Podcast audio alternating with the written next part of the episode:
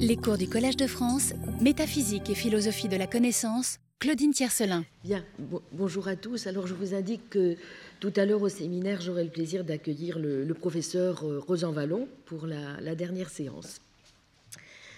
Alors, en examinant la dernière fois certaines lignes de force des travaux de Rawls et Habermas, ceux dont il est difficile de sous-estimer l'influence dans les discussions qui ont alimenté euh, à partir des années 1980 et qui continue d'alimenter la réflexion des théoriciens qui euh, s'enracinent dans la tradition euh, de ce qu'il est d'usage désormais d'appeler la démocratie délibérative, nous avons pu noter à quel point, et quelle que soit la diversité de leurs approches et, et des désaccords aussi qu'il y a entre eux sur nombre de points, il était en définitive difficile de les lire à partir d'un clivage que euh, certains semblent pourtant vouloir maintenir entre une approche qui serait procédurale et une approche substantielle euh, de euh, la démocratie. Par conception procédurale de la démocratie, on entend généralement celle qui ferait reposer la légitimité des décisions politiques uniquement sur la nature des procédures qui les,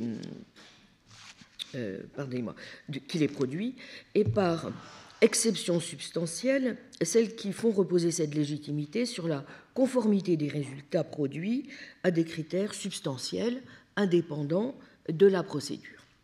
Comme nous avons pu le vérifier, cette distinction n'est pas facile à maintenir si l'on veut à la fois éviter en fait l'arbitraire, auquel cas il faut bien justifier par des critères indépendants la procédure et se donner la possibilité d'évaluer la légitimité démocratique, ce qui suppose bien de se pencher sur la nature de la procédure.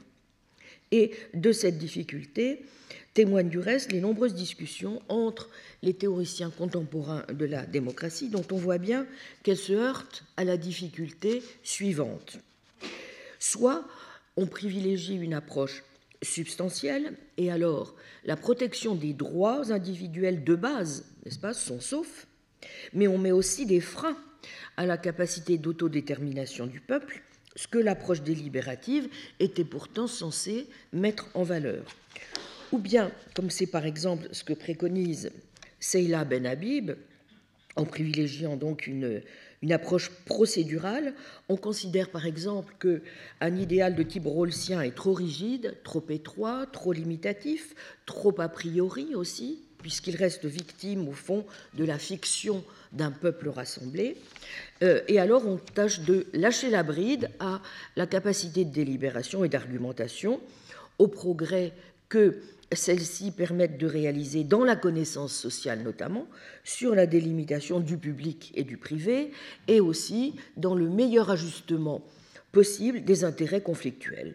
On privilégie le respect de l'équité, mais alors on fait aussi courir des risques que les décisions ne respectent pas toujours les libertés fondamentales. Ou bien on met en avant tel ou tel critère substantiel, indépendant de la procédure, justesse morale, vérité factuelle, mais qu'est-ce qui interdit dans ce cas d'évaluer le contenu des décisions produites? N'est-il pas du reste évident, comme le pensent à l'inverse des auteurs comme Bruce Ackerman ou Amy Gottman et Dennis Thompson, et même sans invoquer on ne sait quelle perspective transcendantale, que la valeur fondationnelle de certains droits fondamentaux est bien établie et que, loin d'émerger de la procédure, elle la fonde, garantissant ainsi la légitimité des décisions.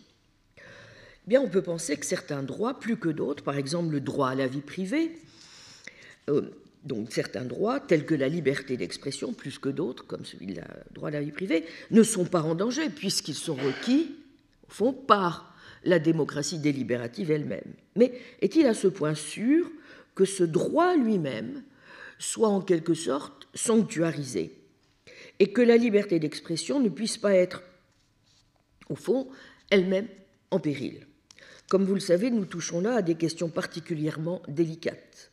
Devons-nous, comme le pense Chomsky, au nom précisément de ce droit imprescriptible, accepter que cette liberté s'exerce sur tous les sujets auquel cas on doit accepter, par exemple, le discours négationniste s'il souhaite s'exprimer? Ou faut-il, sur certains sujets, verrouiller en quelque sorte le discours Auquel cas, hein, si on le fait, comment ne pas aussi admettre que les verrous en question puissent valoir sur d'autres sujets, notamment religieux hein. Auquel cas, cela veut bien dire qu'on peut remettre en cause, comme cela vient tout récemment d'être le cas au Canada, des droits qui ont toujours été la marque de la liberté d'expression, comme le droit au blasphème. Les tentatives menées par les théoriciens de la démocratie délibérative depuis une bonne vingtaine d'années pour tenter de résoudre ces tensions montrent à la fois qu'une approche purement procédurale ou purement substantielle risque de ne pas suffire si l'on veut pouvoir préserver et la raison publique et la démocratie délibérative. De plus en plus, on se pose la question de savoir, par exemple, s'il ne faut pas être plus attentif à la qualité de la délibération elle-même. Suffit-il, par exemple, de participer, de discuter tous ensemble debout sur une place, parce que l'on a sans doute de bonnes raisons d'être déçu par la qualité des débats démocratiques qui se tiennent dans les institutions censées en priorité les rendre possibles et en assurer la qualité et le bon fonctionnement dans un gouvernement représentatif, le Parlement, voire les partis, pour que l'on puisse parler de délibération. Ne faut-il pas certains garde-fous si l'on veut être sûr que les processus démocratiques engagés dans ces forums ne transforment pas l'espace démocratique en un simple terrain de jeu purement démagogique, où c'est le sophiste et le rhéteur à la Cariclès qui aura les meilleures chances de s'imposer. Je pense que Pierre Vallon en parlera tout à l'heure au séminaire. Témoignent aussi de cette prise de conscience les efforts déployés, par exemple, par un théoricien d'abord euh, convaincu par le procéduralisme, comme Joshua Cohen, qui, constatant les risques d'une telle approche, et dans une perspective qui reste foncièrement rosienne, a cherché à mieux assurer la protection des droits et des libertés, en imposant certaines contraintes, ce qu'il appelle un principe d'inclusion délibérative sur la délibération. En vertu de ce principe, et sans faire appel à un principe substantiel extérieur à la délibération comme par exemple la justice, quand ils délibèrent, au fond les citoyens ne doivent avancer, je cite, que des considérations que les autres ont des raisons d'accepter, étant donné le fait du pluralisme raisonnable et la supposition que les autres sont raisonnables. Donc vous voyez, c'est bien ici une norme du raisonnable, à mi-chemin donc entre l'approche substantielle et procédurale, qui régit la délibération.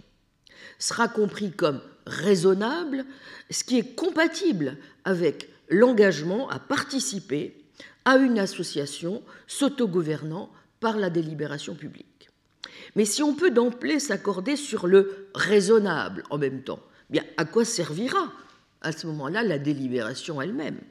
Et comment, deuxième problème, comment déterminer précisément ce qui est raisonnable et ce qui est déraisonnable, sans faire intervenir d'autres critères d'évaluation que des critères procéduraux. Comme le fait observer Charles Girard dans cet article que j'évoquais l'autre jour, Raison publique rawlsienne et démocratie délibérative, deux conceptions inconciliables de la légitimité, Cohen affirme que le principe d'inclusion délibérative permet non seulement d'éliminer des propositions clairement antidémocratiques, des mesures par exemple légalisant l'esclavage, mais également de protéger la liberté religieuse ou la liberté d'expression artistique, qui ne saurait être protégée en tant que prérequis de la délibération. Remettre en cause par exemple la capacité des citoyens à satisfaire à des obligations religieuses ou à des désirs artistiques qui leur paraissent impérieux pour des motifs qui ne sont pas impérieux serait par exemple clairement inacceptable. Mais le problème est que le désaccord opposant défenseurs et critiques de ces libertés repose précisément sur des évaluations différentes de ce qui est impérieux. Par exemple, le droit d'explorer la sexualité humaine par l'art pour les uns, le droit de protéger la société contre l'influence néfaste de la pornographie pour les autres. Donc ce n'est pas le critère du raisonnable, mais un jugement sur la valeur des revendications en présence qui permet de trancher ou de ne pas trancher du reste le conflit dans un sens ou dans un autre. L'articulation de la démocratie délibérative et de la raison publique paraît conduire, on le voit, à la neutralisation soit de la première, soit de la seconde. Fin de citation. On voit que s'impose ici une réflexion aiguë sur la meilleure manière en particulier de résoudre les conflits et les désaccords, et que les théoriciens politiques et les philosophes de la connaissance, qui ont beaucoup apporté aux discussions dans le cadre de ce que l'on appelle l'épistémologie du désaccord, à laquelle j'avais consacré un colloque au printemps 2011, dont vous trouverez les vidéos sur euh, le site, et dont je, je suis enchanté de voir que maintenant on commence un petit peu à s'y intéresser un peu plus, ont intérêt à conjoindre leurs efforts. Étant acquis le principe du pluralisme axiologique, le fait difficilement contestable de certains désaccords tenaces, faut-il considérer qu'ils sont tellement tenaces qu'ils soient irréductibles? Et si oui, faut-il plutôt à ce moment-là chercher à, parvenir à une forme de consensus par recoupement, ce que recommande Rawls, ou faut-il plutôt privilégier, ce que Rawls pour sa part ne veut pas privilégier, n'est-ce pas, mais ce qu'on appelle justement le modus vivendi, et travailler à partir de ces dissentiments dans le sens plutôt d'une politique du compromis. Comme vous le savez, les discussions qui en philosophie politique opposent les communautariens et donc toute la politique des accommodements raisonnables, etc., et les libertariens et les républicains, sont l'illustration bien vivante de l'acuité du problème qui montre à quel point les conflits moraux débouchent sur des désaccords politiques profonds. Et il n'est pas sûr que les efforts déployés par certains, comme Amy Gutman et Dennis Thompson, par exemple, dans leur livre Democracy and Disagreement, qui introduisent deux ordres dans l'espace théorique et insiste aussi sur l'importance d'un principe de réciprocité, sur le caractère dynamique, provisoire et révisable de leur modèle, qui préfère voir les trois principes substantiels de la démocratie, liberté de base, opportunité de base, opportunité équitable, comme susceptibles en définitive d'évoluer dans le temps, plutôt que comme des principes fondateurs, permettent d'offrir toutes les garanties d'une économie du désaccord raisonnable. Ce que révèlent en tout cas ces difficultés, me semble-t-il, c'est la prise de conscience de plus en plus nette chez les théoriciens de la démocratie, non seulement qu'ils doivent mieux intégrer certaines réflexions qui ont été menées au sein de l'épistémologie elle-même, mais aussi et surtout que la légitimité de la démocratie ne pourra se faire que si, d'une part, la procédure délibérative garantit bel et bien la préservation des droits et libertés de base. Et si, d'autre part, il est possible de montrer que c'est la qualité de la délibération et de l'argumentation qui permet vraiment de produire les bonnes décisions. C'est ce sur quoi vont mettre l'accent précisément les approches dites épistémiques de la démocratie, parmi lesquelles celle de Elizabeth Anderson, Joshua Cohen ou David Eslund. Bon, il n'est pas naturellement dans mon intention de présenter la position de euh, ces représentants de l'approche épistémique de la démocratie dans le détail, euh, ni même euh, simplement la position détaillée de David Eslund. Je vous renvoie à l'exposé qu'a fait au séminaire la semaine dernière Juliette Roussin. En quelques mots, quel est l'objectif de David Eslund, tel qu'il se dégage notamment de son livre influent, traduit en français chez Hermann, L'autorité démocratique. Eslund considère, avec raison, que la justification de la démocratie ne peut donc faire l'économie de certaines caractéristiques qu'il qualifie d'épistémiques, et que si l'on veut pouvoir asseoir la légitimité de la démocratie, il faut faire intervenir, et pour des raisons qu'il partage grosso modo avec Rawls, non pas la vérité, mais ce qu'il appelle, non pas comme Rawls du raisonnable, mais des critères d'acceptabilité qualifiés.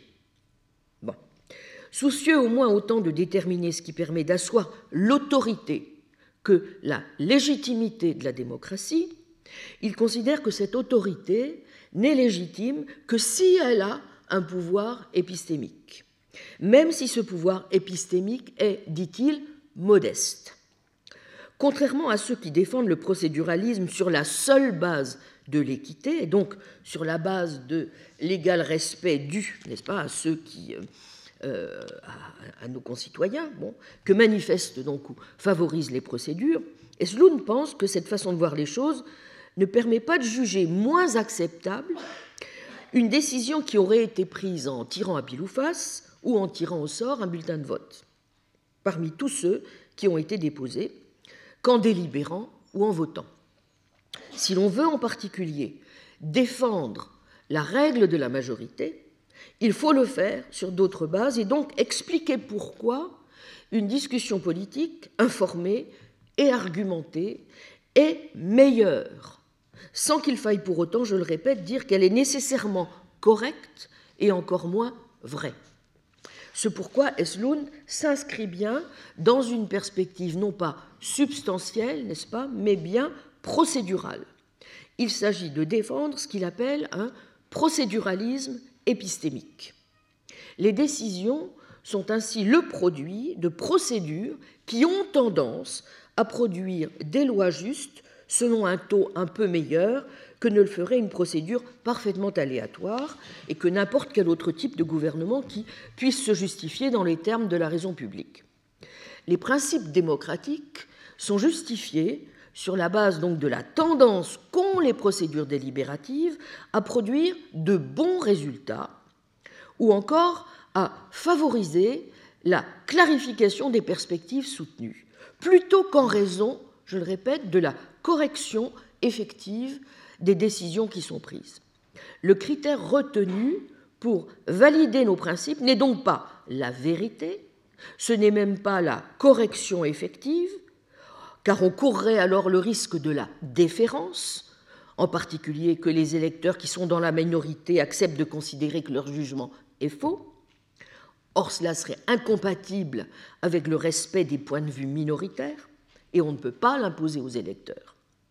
Esloun propose donc comme critère celui de ce qu'il appelle l'acceptabilité qualifiée, dont le rôle est de limiter précisément le rôle de la vérité et de la connaissance, dans les décisions publiques. En particulier, ce principe met à l'abri dans un gouvernement des experts, ce que euh, Eslund appelle une épistocratie.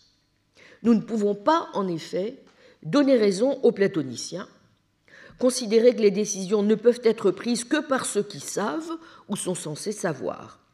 D'une part, parce que même si on peut envisager qu'ils ont plus de chances d'être près de la vérité, d'en savoir plus ou mieux que d'autres, non seulement on ne peut pas exclure qu'il y ait entre des désaccords, mais aussi et surtout, en aucun cas, sauf à sombrer dans le sophisme de l'expert chef, le savoir ne peut jamais légitimer l'autorité, et l'on doit continuer à être respectueux du principe d'équité. Il faut donc éviter toute intrusion vous l'aurez compris, d'un substantialisme trop épais du type que vous pouvez trouver justement chez Platon ou chez les partisans de la, conception classique de la démocratie, comme Rousseau, Condorcet ou Stuart Mill. Il faut veiller à ne pas confondre légitimité et validité. Une fois encore, vous l'aurez compris, la justification d'une décision n'est donc pas évaluée à l'aune de sa vérité, ni même de sa rectitude, mais à l'aune de son acceptabilité. Et ajoute Eslund, il faut qu'elle soit acceptable pour tous les points de vue qualifiés. Mais comme on a pu le faire remarquer, je vous renvoie notamment aux critiques de Elisabeth Anderson, Eslund reste en définitive assez silencieux sur ce que recouvre pour lui ce fameux concept d'acceptabilité qualifiée. Et on finit d'ailleurs par se demander en quoi le procéduralisme, dans un schéma aussi modeste, reste vraiment épistémique. Notamment puisque Eslund est le premier à admettre que sa réflexion, au fond, se place essentiellement sur le plan des conjectures plausibles, plutôt qu'elle ne cherche à être étayée par des faits empiriques. En outre, la lecture critique qu'il propose du théorème du jury est douteuse si l'on veut défendre une approche épistémique de la démocratie, suggère Anderson, Il ne faut pas présupposer que les électeurs individuels ont à la base des jugements indépendants qui valent mieux que si on avait tiré à pile ou face. Il faut plutôt supposer que les discussions et les délibérations qui répondent aux différentes informations et perspectives permettent collectivement l'amélioration de leur capacité à prendre de bonnes décisions, même si les individus en général, à titre individuel, sont épistémiquement peu fiables. Vous vous souvenez, j'avais aussi évoqué une critique de Bernard Manin qui allait un petit peu en ce sens, c'est-à-dire qu'il ne faut pas sous-estimer la capacité de la délibération à faire progresser justement les, appréciations ou les opinions des individus. Hein. Donc même si Esloun pense que l'un des mérites de son procéduralisme est de permettre d'éviter ce qu'il appelle des mots premiers, des mots dont il ne viendrait à l'esprit de personne de considérer qu'il est important de les éviter, guerre, famine, euh, crise économique, crise politique, euh, épidémie, génocide, ce qui permet en général de parvenir sur des sujets de ce genre à de bonnes décisions, que penser d'un système qui qualifie comme politiquement illégitime mais sans que l'on puisse, enfin, certaines raisons qui ne sont pas justifiables pour toutes les personnes qualifiées, mais sans qu'on puisse nier que ce sont de bonnes raisons, et qui considèrent que la valeur non épistémique du respect civil, euh, de l'équité et de l'autonomie ont de toute façon la préséance sur le critère épistémique de l'acceptabilité. À cet égard, on peut considérer qu'un pas est nettement franchi dans le sens d'une approche plus épistémique réellement de la démocratie par Joshua Cohen, qui a été de plus en plus sensible à la nécessité de, prendre, de rendre compte de ce qui peut constituer la valeur épistémique de la démocratie, que l'on ne peut pas ne pas invoquer, euh, dit-il, dans une enquête sur ce qui permet de déterminer ce en quoi consiste la légitimité de la démocratie. Il est tout à fait intéressant de noter en effet que Cohen est désormais convaincu que l'on doit réintroduire le concept de vérité lui-même dans une telle approche. Il en est convaincu pour les raisons que nous avions soulignées d'emblée lors du premier cours, vous vous en souvenez, à savoir que si on ne prend pas du tout la vérité en compte dans le débat public, alors il y a toute une série de vérités non seulement des vérités mathématiques du style 2 plus 2 égale 4, mais des vérités banales, celles de la vie de tous les jours, des vérités factuelles, n'est-ce pas, que l'on met tout simplement de côté, du type de celles que j'avais évoquées en rappelant les mises en garde euh, par Orwell euh, du citoyen ordinaire, et auquel Orwell nous demandait, comme Russell du reste, d'être constamment sensible. Si nous nous méfions du concept de, vérité, au point de décider de nous en passer complètement, alors c'est aussi la possibilité même de la différence entre mensonge et vérité, mais aussi celle même du désaccord public que nous remettons en cause. Or, comment nier et la réalité objective et l'importance qu'ils ont dans notre vie d'homme et de citoyen ordinaire dans ce texte de 2009, Truth and Public Reason, Cohen part donc de ses observations pour construire ce qu'il appelle un concept politique de vérité. Il euh, rejette à cette occasion euh, toute la conception de Hannah Arendt que j'avais évoquée au début, vous vous en souvenez. Il prend exactement le contre-pied de la position d'Arendt. Ce n'est pas, dit-il, en quoi il reste fidèle à John Rawls, un concept métaphysique c'est un concept politique, c'est un concept minimal sur lequel nous pouvons tous nous entendre pour délibérer et argumenter. Nous devons inclure ce concept, étant entendu que ce faisant, nous n'avons pas besoin de l'intégrer à telle ou telle théorie philosophique de la vérité, pas plus que nous n'avons à inclure une théorie philosophique de la raison lorsque nous nous livrons à une analyse de ce qui est raisonnable. Il nous suffit de comprendre que cela sert les fins de l'argumentation politique publique, mais cela ne va pas au-delà. On peut ainsi s'entendre minimalement sur quatre aspects, au fond, qui nous donneront un contour acceptable de ce concept politique de vérité, en termes, dit-il, d'attitude, de correspondance, de contraste et de, valeur. Voici énoncées euh, donc les quatre caractéristiques auxquelles sur lesquelles Cohen pense que nous pouvons nous mettre d'accord, si vous voulez, dans toute espèce de délibération et d'argumentation que nous pouvons envisager dans le cadre de l'espace public. Attitude tout d'abord. Ce sont des points dont j'ai déjà eu l'occasion de parler et je pense qu'ils ne vous seront pas donc tout à fait euh, totalement non familiers. Attitude d'abord. Croire, asserter, juger, c'est croire que quelque chose est vrai. En d'autres termes, c'est admettre que la vérité est une norme qui régit nos croyances, nos assertions et nos jugements. Donc on part, si vous voulez, du caractère normatif constitutif de la croyance, dont la vérité est un trait absolument euh, inéliminable. Deuxième caractéristique, ce qu'il appelle la correspondance. Alors cela va tout de suite vous, mettre la puce à l'oreille comment, mais si on a bien suivi le cours, théoriquement c'est un faux concept. Bon, mais bien entendu, justement, il entend préciser ce qu'il veut, mais là-dessous, n'est-ce pas? Euh, Des croyances vraies, dit-il, présentent les choses telles qu'elles sont. Autrement dit, il suffit de respecter, au fond, ce qui est donné par la définition aristotélicienne. Elles disent de ce qui est que cela est, et de euh, ce qui n'est pas que cela n'est pas. Ce qui est en un sens, nous l'avons vu, assez peu discutable, euh, et qui correspond à la manière dont sont les choses, même si ce faisant, on ajoute, ni ne nie, prend-il soin de, préciser, que ces croyances présentent les choses telles qu'elles sont en elles-mêmes, de façon déterminée et indépendamment de l'esprit. Troisième caractéristique, donc, de base, si vous voulez, qui peut servir à notre concept politique de la vérité. Il y a une distinction à faire entre la vérité et la garantie ou la justification.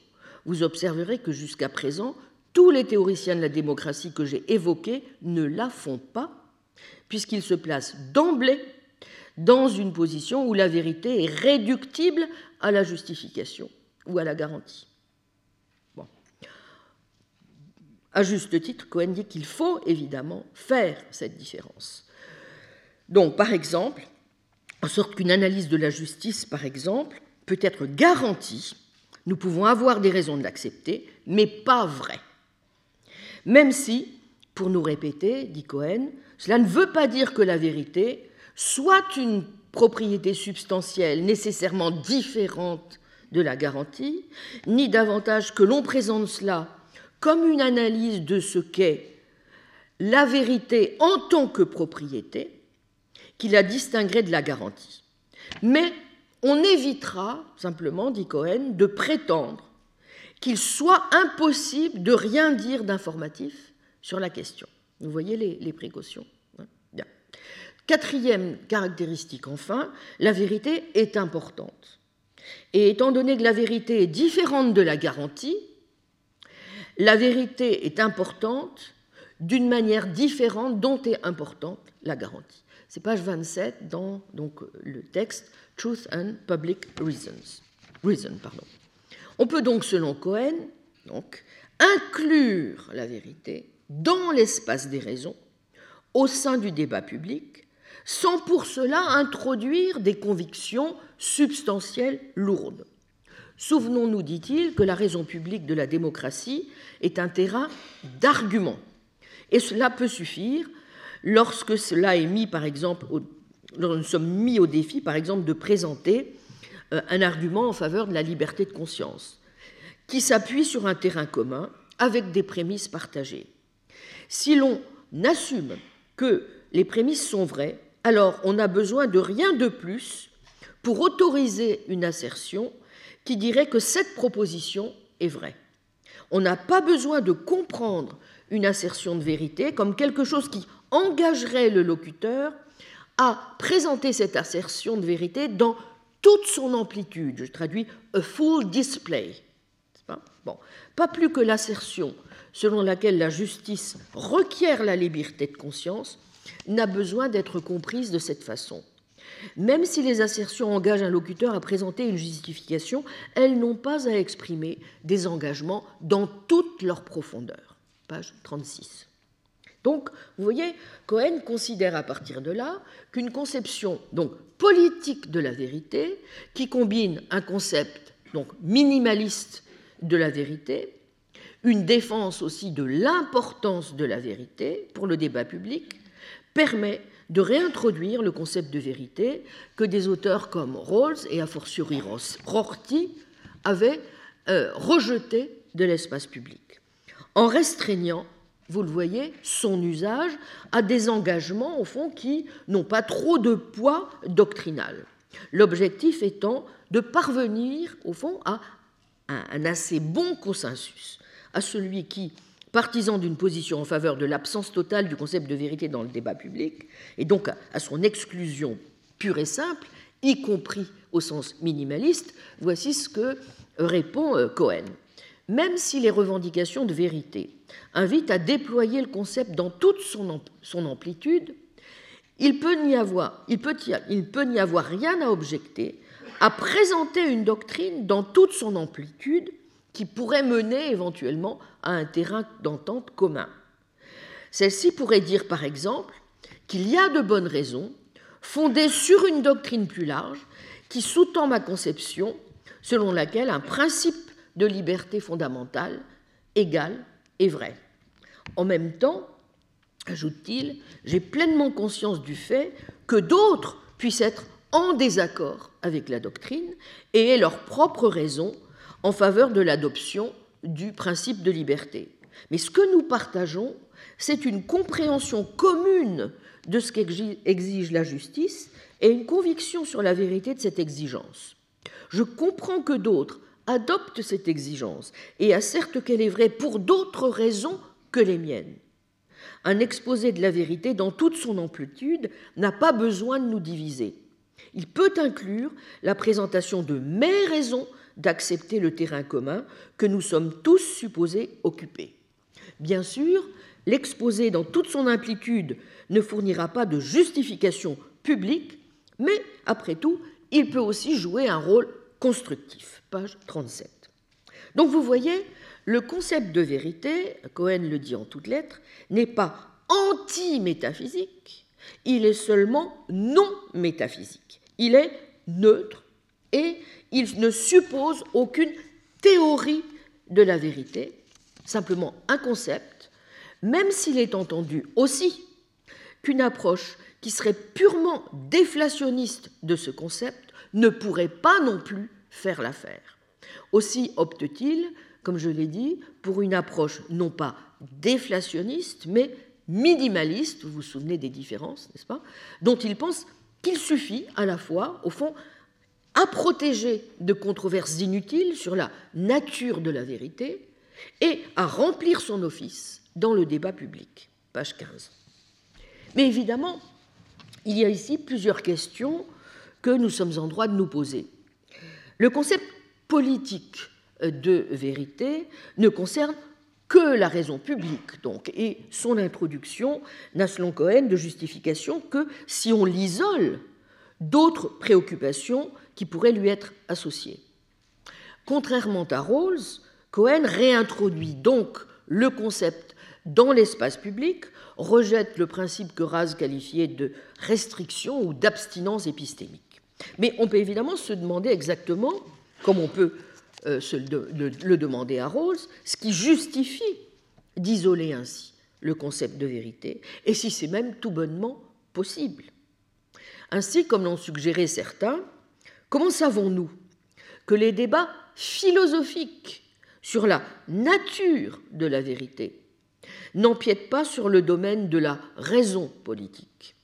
Est-ce que l'idée selon laquelle il pourrait y avoir, par exemple, un fait décisif, a fact of the matter, qui nous permettrait finalement de déterminer quand un embryon devient une personne, ne doit absolument pas être pris en compte dans le débat public?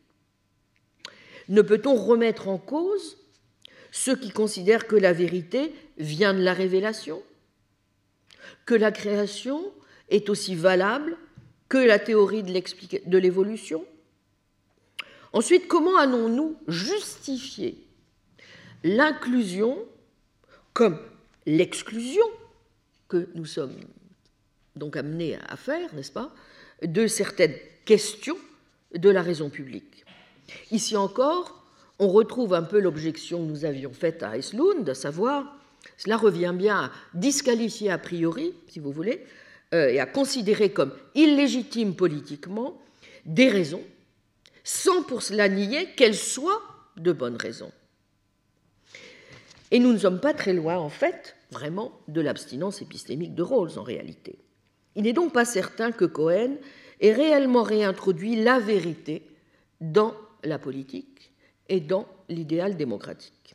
Enfin, qu'est-ce qui permet vraiment de justifier que euh, nous n'ayons pas le droit de faire appel à un concept plus épais de la vérité que le concept minimaliste?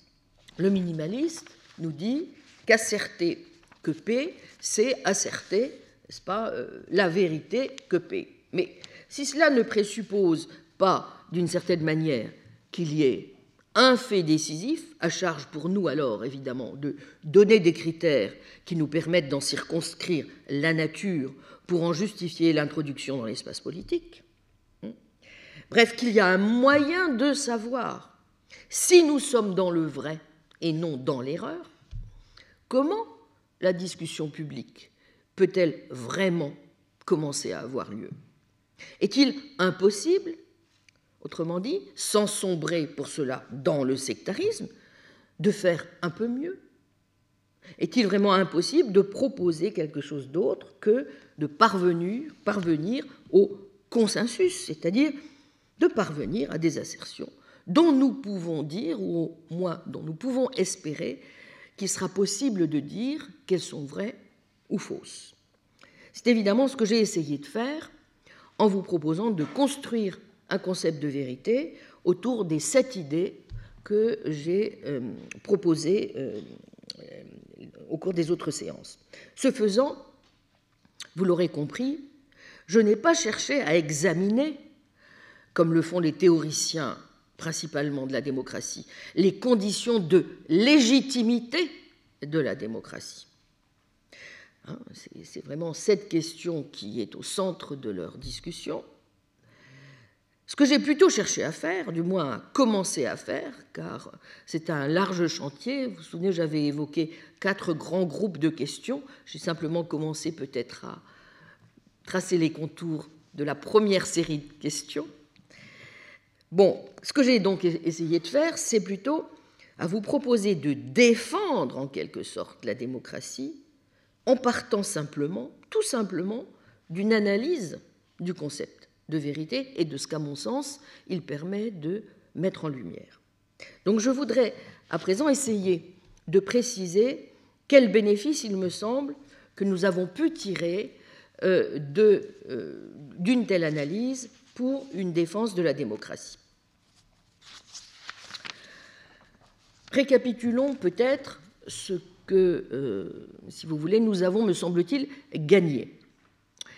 Euh, je crois que ce que nous avons gagné euh, en proposant une définition que j'ai délibérément souhaité situer dans l'héritage de certains représentants du pragmatisme classique, en particulier Ramsey et Peirce, c'est d'abord, je crois, que cette position a un immense intérêt, un intérêt que Hilary Putnam avait euh, en effet bien vu, qui réside, pour reprendre les termes de Putnam, dans l'interdépendance que euh, les pragmatistes savent établir entre le vrai et l'utile, la pratique, ce qu'il est satisfaisant de croire, ce qu'il faut vérifier, confirmer, ou ce dont il faut donner des conditions d'assertabilité, et non dans la réduction de celui-ci à cela.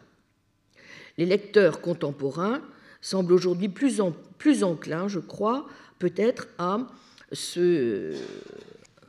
à comprendre à quel point une certaine lecture du pragmatisme peut être féconde en ce sens, sans que, justement, nous, ayons nécessairement envie d'en euh, tirer un certain nombre de conclusions relativistes.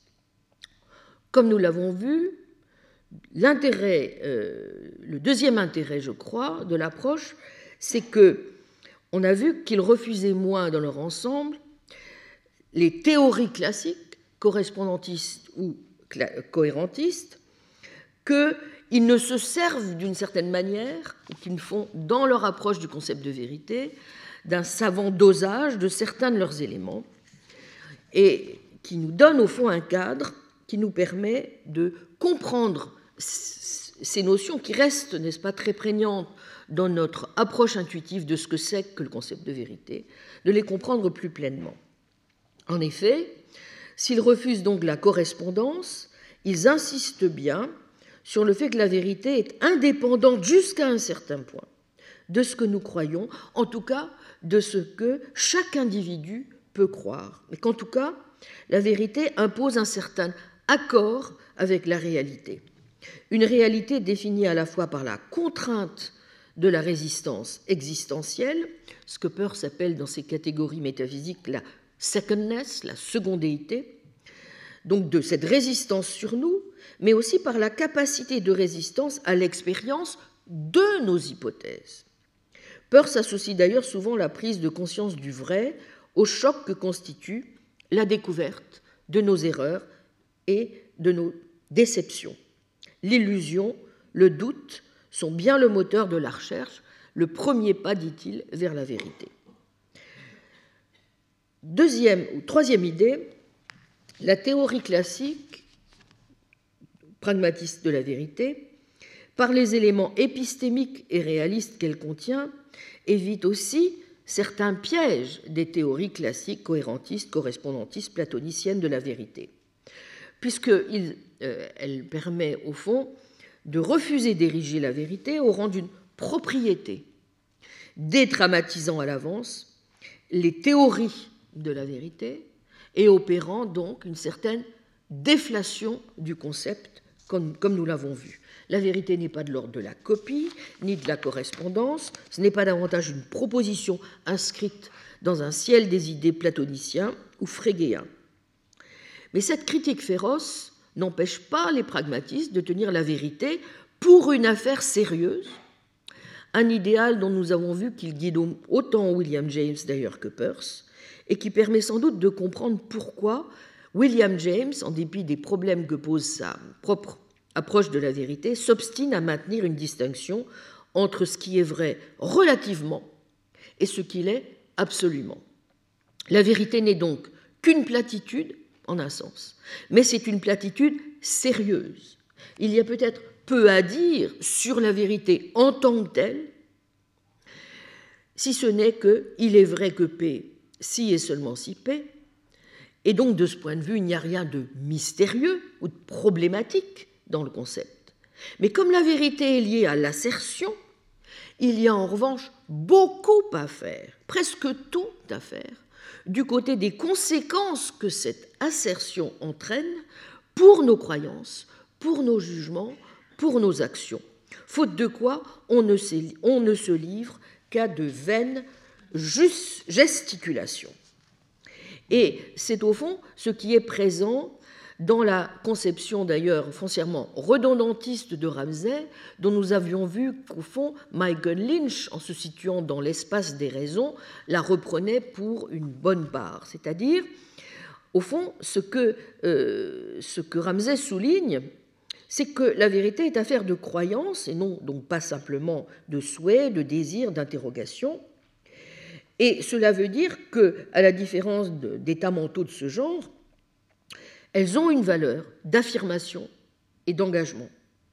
Et d'autre part, que s'il n'y a pas de problème séparé de la vérité, en revanche, si nous avons donné une analyse du jugement, nous avons résolu le problème de la vérité. Car que le sens du mot vrai soit en lui-même transparent et rendu par l'équivalence n'implique aucunement que cette définition nous dispense de l'analyse des conditions de vérité de nos croyances et de nos jugements. Et c'est d'ailleurs dans cet esprit que Ramsay développe pour sa part une approche fonctionnaliste des croyances. Mais cela veut dire quoi? Cela veut dire que si les conditions de vérité d'une croyance sont interdéfinies en termes de désir et d'action, et si ces états sont réels, alors ces conditions de vérité sont réelles, et la vérité des croyances est bel et bien déterminée par des choses réelles dans le monde. Du fait qu'elles sont vraies, si elles conduisent à des actions réussies, il ne s'ensuit pas que nos croyances ne soient que des états subjectifs. Elles ont aussi comme fonction de représenter le monde. Comme le dit Ramsay, les croyances sont des cartes du monde environnant qu'on utilise pour se diriger. Et elles ne seraient pas des cartes si elles n'avaient pas pour fonction de décrire ce qui est. Il s'agit donc bien, vous voyez, d'une conception réaliste de la vérité et, non pas d'une conception antiréaliste, ni même déflationniste. Mais évidemment, le réalisme en question n'est pas de l'espèce qui sous-tend une conception de la vérité comme correspondance aux faits ou à une réalité qui serait absolument indépendante de nos croyances ou de nos actions. C'est un réalisme pragmatiste qui lie de manière essentielle la vérité de ses croyances et à ses actions conçues comme des habitudes ou des dispositions. Vous retrouvez exactement le même genre d'approche chez Peirce, ce qui relève de la partie, dit-il, définitionnelle, nominale, juste mais finalement de peu d'emploi, à ce qui constitue sa véritable analyse, laquelle suppose qu'on fasse intervenir tous les signes qui donnent à la proposition son contenu. Non seulement d'ailleurs pour Peirce des symboles justement, mais des index, seuls capables d'indiquer le réel dont on parle, et des icônes, donc ces cartes en effet dont parle aussi Ramsay, qui pour Peirce correspondent à des sortes ce qu'il appelle des photographies mentales, indispensables à n'importe quelle assertion douée de sens. Puisque justement sa théorie de l'assertion comporte qui est une sémiotique généralisée, comporte une analyse extrêmement fine de, tout, voyez, de tous les signes qui doivent intervenir pour permettre à nos assertions euh, de nous engager dans la description du monde, dans la représentation de euh, notre, la manière dont nous accrochons, nous accrochons au monde et dont aussi nous nous, engageons lorsque nous faisons, lorsque nous énonçons une, faisons une assertion, un acte de langage proprement euh, pragmatique. Bien. Vous voyez que euh, la valeur, l'insistance euh, qui est donc celle des pragmatistes dans leur ensemble sur la valeur expérientielle des croyances vraies, des différences que cela induit avec des croyances fausses, nous rend l'important service de soulever la question souvent négligée par les épistémologues de savoir ce qu'on est en droit exactement d'attendre d'une théorie de la vérité. Et en définissant la vérité non par l'utilité de ce que nous croyons en fait, mais par l'utilité de ce que croirait un agent idéal, placé dans des conditions idéales ou à la limite de l'enquête, vous vous souvenez Au fond, les pragmatistes nous indiquent que les critères d'utilité qu'ils visent sont d'abord et avant tout quoi? Eh bien, des critères cognitifs ou épistémiques. Ce qui n'est pas d'ailleurs dans leur esprit les limiter à des critères intellectualistes. Le vrai, c'est ce qui paye, mais c'est ce qui paye cognitivement, dans un domaine où la valeur suprême, même si c'est plus net chez Peirce ou Dewey que chez James, est comprise comme une valeur de connaissance et d'enquête. Que la vérité ne soit pas une propriété substantielle lourde n'implique donc pas, et c'est bien un point qu'a enregistré Joshua Cohen, n'est-ce pas, que la vérité ne soit pas une norme. C'est là un aspect de la vérité que Putnam aussi continue à tenir pour fondamental. La vérité, c'est ce que vise toute enquête, laquelle obéit à des normes de rationalité. Et nous avons vu que ces normes, les théoriciens de la démocratie eux-mêmes en sont, au moins pour certains d'entre eux, bien conscients. Cette importance de l'enquête, justement, chez Peirce comme chez Dewey, n'est-ce pas, euh, c'est évidemment quelque chose qui est extrêmement important parce qu'on peut considérer, et c'est un point que Putnam avait repris dans l'éloge qu'il adressait aux pragmatistes, pour lesquels il considérait que justement il permettait d'offrir une nouvelle voie, si vous voulez, à, une représentation correcte de la connaissance et de la vérité, c'est que, au fond, euh, ça permet de voir que nous devons en permanence prendre en compte quoi? Prendre en compte certainement l'expérience, mais prendre en compte aussi quelque chose comme le modèle intersubjectif d'une communauté de chercheurs qui travaillent à partir de maximes, peut-être plus encore que d'algorithmes, en ayant en vue, comme dit Putnam, les problèmes réels pour la vie humaine. Pour un pragmatiste, même la notion de vérité n'a aucun sens dans la solitude morale. Vous vous souvenez de cette expression de James?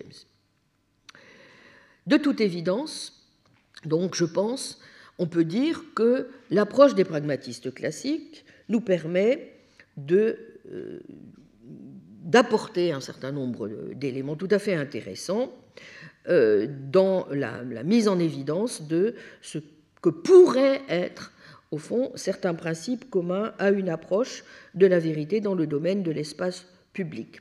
Je pense, je voudrais enfin dire qu'il euh, y a au moins aussi une autre, euh, une autre dimension qui est très très importante. J'en avais déjà dit un mot, mais je crois qu'il est important de, de le mesurer. L'une des raisons pour lesquelles très souvent euh, les, on, objecte, si vous voulez, à l'introduction de. On reproche à ceux qui introduisent le concept de vérité en politique euh, de, le faire, c'est que on considère que leur introduction, l'introduction du concept va de pair avec nécessairement une forme de sectarisme ou d'absolutisme. J'ai beaucoup insisté sur le fait, vous vous en souvenez, que c'est tout à fait contraire à l'attitude justement que préconisent les, les pragmatistes, qui est une de, de, penser euh, la rationalité et la vérité sur fond d'une position foncièrement faillibiliste, bien que antiseptique. Qu'est-ce que ça veut dire de dire qu'ils euh, embrassent une position faillibiliste? Bien, d'abord, ça veut dire que euh, nous ne pouvons jamais être absolument certains, non pas d'accéder à la connaissance, mais d'accéder à une connaissance parfaitement sûre. Sur un grand nombre de questions, nous sommes parvenus peut-être à l'opinion finale, et assez souvent en fait, les croyances qui sont établies sont les meilleures croyances étant donné les preuves dont nous disposons pour le moment. Aussi devons-nous nous placer dans la position de celui qui dit Oh eh bien, la science n'a en aucune façon dit son dernier mot, et pendant ce temps, je continuerai à croire de telle ou telle manière. Mais la science, c'est bien quelque chose qui, exactement comme le disait aussi Quine, ne se tient pas sur le sol ferme du fait. Elle marche sur un marécage et peut seulement dire ce sol paraît mieux tenir pour l'instant. Ici, je me tiendrai jusqu'à ce que cela commence à céder. Ainsi que nos croyances soient en fait le plus souvent indubitables et qu'en ce sens, bon nombre de nos croyances soient en fait le plus souvent euh, qu'en ce sens, bon nombre de, nos croyances ne, peuvent pas être d'une certaine façon remises en question, et ce qui rend le concept de vérité par rapport à celui de croyance un peu redondant, n'implique évidemment pas qu'elle soit indubitable en droit. Le vrai ne dépend pas de ce que l'on croit, ni de la conviction avec laquelle on peut croire, mais de ce que l'on est justifié à croire en suivant le contrôle de la raison et des leçons d'expérience. Donc le faillibilisme reste pour cette raison même, vous voyez, la seule position théorique rationnelle. D'abord parce que tout dans la science montre, c'est un point sur lequel vous vous souvenez, avait beaucoup insisté aussi Russell, la science n'est que probable et non nécessaire. Or c'est bien le laboratoire, dit Peirce, qui lui a appris que trois choses sont impossibles à atteindre par le raisonnement, la certitude absolue, l'exactitude absolue, l'universalité absolue. Mais en outre, notre connaissance n'est pas seulement probable. Au demeurant, on peut, à partir de la probabilité, élaborer une vraie logique de la cohérence. Et la logique humaine de la vérité, pour Peirce comme pour Ramsay, je l'ai dit, n'a rien d'une logique de second ordre. Mais quand même, ce qui est bien caractéristique de la connaissance, c'est ce caractère foncièrement conjectural et provisoire. Si elle était seulement approchée ou approximative, on pourrait identifier le résultat final ou la vérité avec une valeur de probabilité de plus en plus affinée. Mais vous vous souvenez, ce n'est pas du tout justement en ce sens, contrairement à certaines interprétations, qu'il faut finalement interpréter la position persienne. Si le faillibilisme est d'autant plus fort de surcroît, c'est qu'il prend même chez lui un sens non seulement épistémologique, mais ontologique. Cela veut dire qu'aucune observation empirique ne nous permet de conclure que les lois physiques sont exactes. Tout montre au contraire qu'elles ne le sont pas. Et donc, identifier connaissance et connaissance certaines, c'est outrepasser nos pouvoirs. Donc, il est juste, bien entendu, de dire que le faillibilisme ne se propose nullement de dévaluer la connaissance, mais qu'il constitue plutôt un rempart contre le dogmatisme, tout autant que contre le scepticisme dogmatique. Tous deux, au fond, ne sont jamais que des formes paresseuses de la connaissance. Si vous dites je sais tout et je ne sais rien, finalement, vous arrêtez là la conversation. Mais le caractère provisoire de notre connaissance, ce qui est évidemment encore peut-être plus problématique, dépend peut-être aussi de l'indétermination à l'œuvre dans la nature. Et c'est pourquoi je disais qu'il peut prendre, même chez certains, comme Peirce, un tournant assez, euh, assez, euh, assez fort. Bien. Donc, c'est ce qui explique aussi pourquoi vous vous souvenez de ces assertions, au fond, euh, à la fois teintées d'optimisme, mais aussi de pessimisme, quant à la capacité réelle que nous pourrions, euh, pourrions atteindre euh, un jour quelque chose comme la vérité.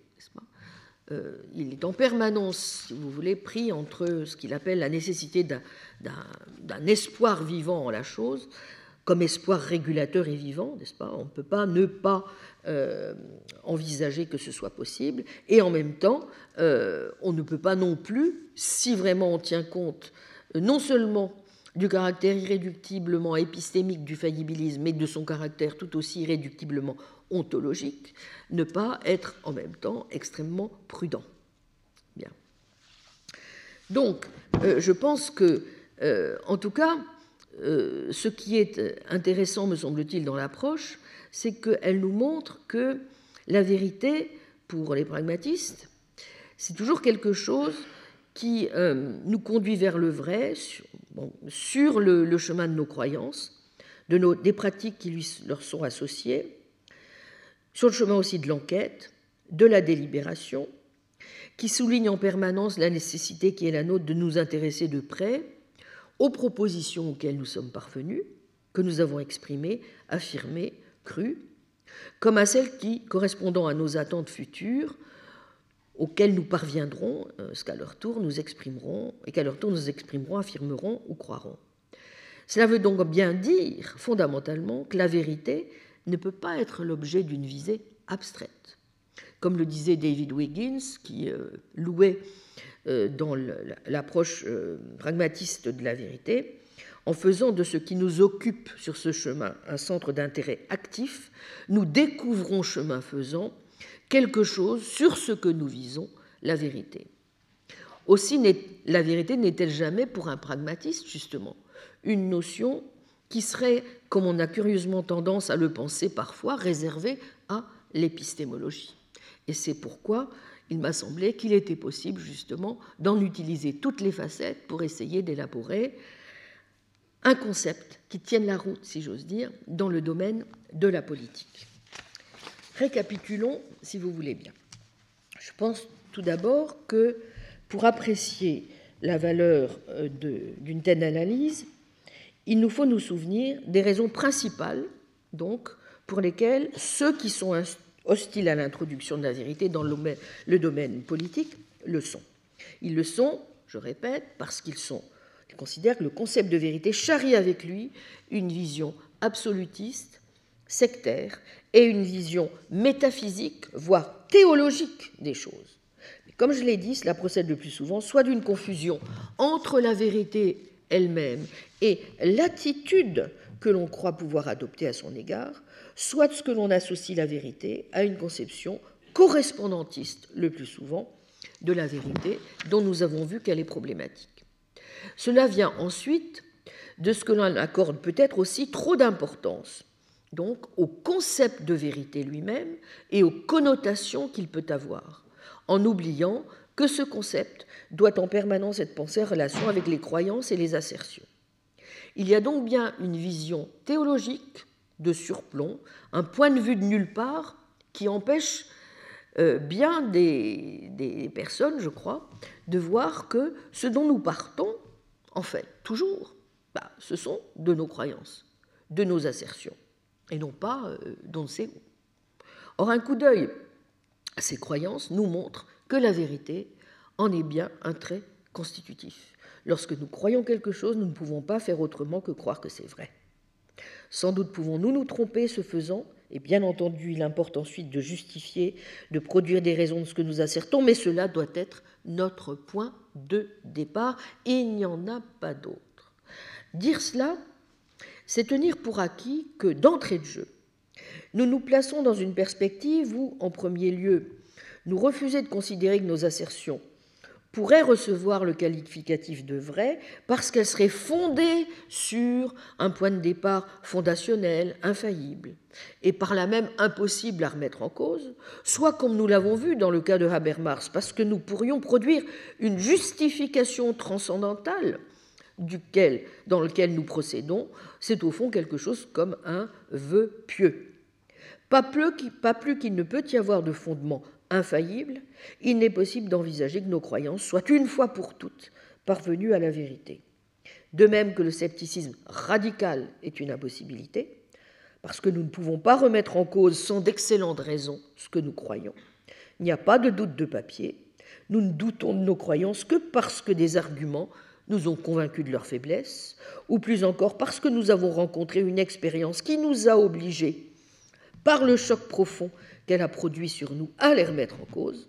De même, et en un sens pour les mêmes raisons, nous ne pouvons pas nous placer dans une perspective autre que faillibiliste. Aucune de nos croyances, aucune de nos assertions ne peut être considérée comme vraie une fois pour toutes. Et pour cette raison même, nous devons mettre tout en œuvre du même coup pour nous assurer qu'elles résistent bien à l'examen, ce pourquoi nous ne pouvons pas vivre en ermite nous devons partager nos idées, les soumettre à l'avis des autres, entrer dans le processus le plus ouvert possible de la délibération. Être convaincu aussi que nous avons plus de chances à plusieurs de parvenir à des croyances correctes que tout seul. C'est tout le sens du concept d'intelligence scientifique que qu'essaie de construire Peirce, très proche en fait de ce que certains aujourd'hui ont à l'esprit quand ils prônent toute la valeur et les mérites qu'il pourrait y avoir à essayer de travailler le concept de sagesse collective, euh, travaux tout à fait intéressants euh, sur lesquels je vous renvoie par exemple aux analyses de Hélène Landmore qui a beaucoup travaillé ces dernières années sur, ce, concept de sagesse collective.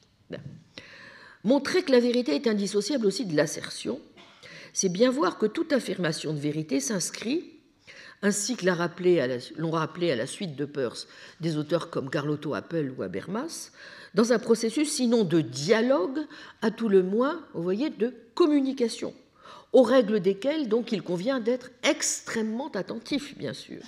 Alors sur ce point, il y aurait encore naturellement beaucoup à dire.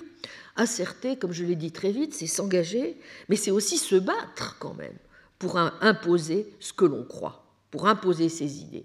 Et il n'est pas sûr, par exemple, que la communication irénique que dépeint le plus souvent Habermas dans l'éthique de la discussion rende tout à fait compte des luttes réelles auxquelles nous nous livrons dès que nous commençons à entrer dans l'espace public conflictuel de la discussion. Une analyse précise des actes de langage, des présupposés implicites, des biais que nous faisons intervenir dans ce que nous disons, du poids que peut prendre l'idéologie, n'est-ce pas, dans ce que nous disons, s'impose évidemment si nous voulons pouvoir être sûrs que les décisions que nous allons prendre dans l'espace public ont toute l'ouverture nécessaire, que nous nous plaçons bien dans le contexte, le contexte requis par une société ouverte. Comme l'a souvent rappelé Philippe Kitcher, il importe en ce domaine de relativiser le mythe de la pureté de l'enquête, y compris scientifique, mais aussi euh, essayer de relativiser, de nous imaginer que nos enquêtes sont de toute façon totalement biaisées par les effets de pouvoir qui viennent à. Donc éviter aussi bien, n'est-ce pas, les lamentations de la, science pure que les lamentations des ludites qui disent euh, il n'y a que des biais, on ne peut pas arriver à la vérité parce que tous nos discours, n'est-ce pas, tous nos énoncés sont de toute façon pris dans des effets de pouvoir. On doit pouvoir essayer de construire ce que Philippe Kitcher, depuis longtemps, essaie de faire sous la forme de ce qu'il appelle un idéal de science ordonnée.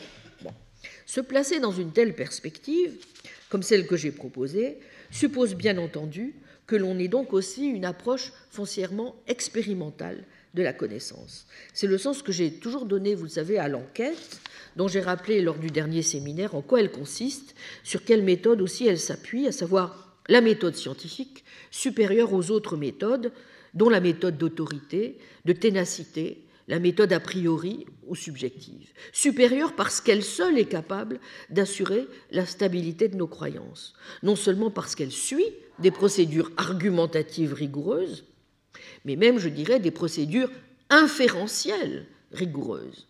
Euh, parle de maximes plus que d'algorithmes, mais enfin, euh, les, méthodes que Peirce propose de suivre dans l'enquête, ce sont bien des méthodes d'inférence ce sont l'induction, la déduction et l'abduction. C'est plus que des maximes, n'est-ce pas? Euh, C'est justement parce que ce sont des méthodes scientifiques inférentielles qui nous permettent de nous accrocher à la, validité même, euh, de, montrer la validité des assertions que nous faites et des inférences que nous formons, que la méthode scientifique a une première qualité qui doit être celle de nous informer, d'être capable de nous informer de la réalité. S'agissant donc du premier point, c'est-à-dire comment, au fond, grâce aux méthodes euh, inférentielles, aux méthodes argumentatives rigoureuses que nous suivons, il y a dans l'enquête scientifique, dans la méthode de l'enquête scientifique par rapport aux méthodes subjectives d'autorité, ténacité ou a priori, une force, euh, une supériorité. Bien, vous l'aurez compris, c'est que si on veut vraiment faire jouer un rôle euh, à la vérité en politique, il faudra le faire en étant attentif assurément aux effets pervers des autres méthodes spécieuses. Donc, comme je l'ai souvent dit moi-même, souligner à quel point parvenir à une bonne décision, c'est être en mesure non seulement de justifier, mais de le faire dans un certain état d'esprit, ou encore de suivre un certain nombre de vertus, non pas éthiques, respect des autres, mais surtout, principalement, épistémiques, comme celle que nous avons examinée l'an dernier. Honnêteté intellectuelle, intégrité, attention aux discours des autres, aux, arguments qu'ils invoquent, modestie épistémique, à quoi on l'a vu du reste, Esloun au moins semble attentif. Être aussi attentif au fait que nous ne projetons pas, sans le savoir, nos certitudes morales, nos préjugés moraux sur les autres dans la discussion. En examinant l'autre jour au séminaire le modèle deweyien de la démocratie, j'ai fait remarquer, en suivant les observations de Robert Tallis sur ce point, que si Dewey était bien comme peur, celui à qui on devait d'avoir mis en lumière tous ces aspects, que je juge pour ma part importants, il n'était pas certain que l'on puisse jusqu'au bout le prendre pour modèle dans une défense aujourd'hui de la démocratie, précisément parce qu'au lieu de s'appuyer sur des critères purement épistémiques, liés à la situation du chercheur dans l'enquête, comme ceux que je viens de souligner, toute l'argumentation duwayenne suppose que l'on admette l'adhésion au principe qui guide toute son entreprise et qui faisait d'ailleurs dire à Putnam, en dépit de l'admiration qu'il avait pour le modèle duwayen, que Dewey restait prisonnier d'une certaine métaphysique de la valeur à savoir que la démocratie est, comme vous le savez pour Dewey, d'abord et avant tout une forme de vie dont le principe directeur doit être celui de réaliser l'épanouissement humain. Et c'est ce qui explique pourquoi certains euh, commentateurs, notamment euh, Thalys et Misak, ont montré qu'il y avait des tensions quand même assez problématiques dans la position de Dewey sur la démocratie. D'un côté, en effet, la démocratie ne semble pas devoir reposer pour lui sur des principes intellectuels, encore moins sur des vérités, simplement sur des énoncés dont on peut montrer, n'est-ce pas, qu'ils sont garantis de façon incertable. Hein. De l'autre, il faut au moins qu'elle s'appuie sur une conception substantielle, qui est de fait l'idéal de l'épanouissement humain. En ce sens, il faut donc, bien qu'il y ait pour Dewey au moins une vérité, à savoir celle qui a trait à ce qui est bon pour les hommes. Ce qui exclut ce qui devrait pourtant être un principe absolu, celui martelé par Rawls, de devoir respecter le pluralisme raisonnable, puisque cela implique qu'il nous faut rejeter, en toute rigueur, les conceptions de ceux qui croient que la croissance, l'émancipation, la perfectibilité humaine ne sont pas forcément la seule finalité morale. Deuxième tension, chez Dewey encore, entre la thèse selon laquelle la démocratie est une manière de vivre et la thèse qui veut que la démocratie privilégie une forme de méthode expérimentale. La première thèse implique que l'on s'oppose à l'idée que la démocratie doive reposer sur quelque propriété épistémique que ce soit, comme la vérité et la justification, alors que la deuxième repose sur l'idée que des propriétés épistémiques, telles que le fait que certaines procédures doivent être testées, comptent pour la démocratie. En ce sens, comme l'a suggéré Elizabeth Anderson, Dewey a bien en effet ce qu'on pourrait appeler un modèle épistémique de la démocratie. Notamment, il est important en démocratie, pour lui comme pour Peirce, que certaines procédures, n'est-ce pas, puissent être testées. Et dans cet accent mis par Dewey sur la délibération, la capacité à être en désaccord avec ses citoyens, Anderson voit bien l'adhésion par Dewey à un modèle épistémique. Mais au fond, est-ce aussi sûr Car après tout, Dewey ne cesse aussi de dire que son modèle de progrès scientifique, de connaissance, ne réside pas dans l'acquisition de certaines croyances vraies, ni même dans la forme que pourrait prendre un progrès intellectuel en général. C'est un progrès dans l'acquisition de certaines pratiques, non vers la vérité de certaines, ni même encore le progrès que l'on pourrait faire dans certains arrangements politiques par le biais de décisions qui les rendraient alors mieux justifiées, mieux étayées.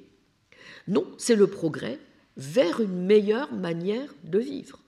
Et c'est là une ambiguïté qui est toujours présente, comme certains l'ont fait observer, chez les partisans d'une démocratie profonde, très inspirée par la pensée deweyenne, qui insiste sur le fait que la démocratie, c'est ce qui permet aux uns et aux autres d'être en désaccord, mais aussi de participer à une manière de vie commune. Mais y a-t-il place dans, un tel modèle à des arrangements qui sont typiques aussi de la démocratie, tels que les désaccords avec la minorité, où un groupe de citoyens a le droit de ne pas être d'accord avec les choix de la majorité? Si ces citoyens ne sont pas d'accord, comment peuvent-ils l'être sans dire qu'ils sont en désaccord sur la vérité de certaines affirmations? Et s'ils ne sont en désaccord que sur la base du fait qu'ils partagent une certaine sorte de vie ou qu'ils font des assertions communes, comment peuvent-ils être en désaccord sur les faits que les assertions de la majorité sont fausses? S'agissant du deuxième point, cela suppose aussi assurément plus que beaucoup ne sont prêts à l'accepter et qu'à mon sens Thalys du reste ne voit lui-même. Considérant que la supériorité sur Dewey, par exemple, de l'approche persienne de la démocratie, tient non seulement ce que je lui accorde au fait, ce que, je lui accorde, pardon, au fait que Peirce s'efforce de défendre un idéal politique que l'on peut exploiter aujourd'hui pour défendre la démocratie en s'appuyant uniquement sur des caractéristiques épistémiques et non sur la base d'un modèle éthique. Mais parce qu'il y aurait, pense Thalys, à la différence de Dewey, qui a une approche substantielle lourde, n'est-ce pas, comme celle que nous venons d'évoquer à propos de ce concept de démocratie comme manière de vivre, une approche philosophique, dit Thalys, très modeste.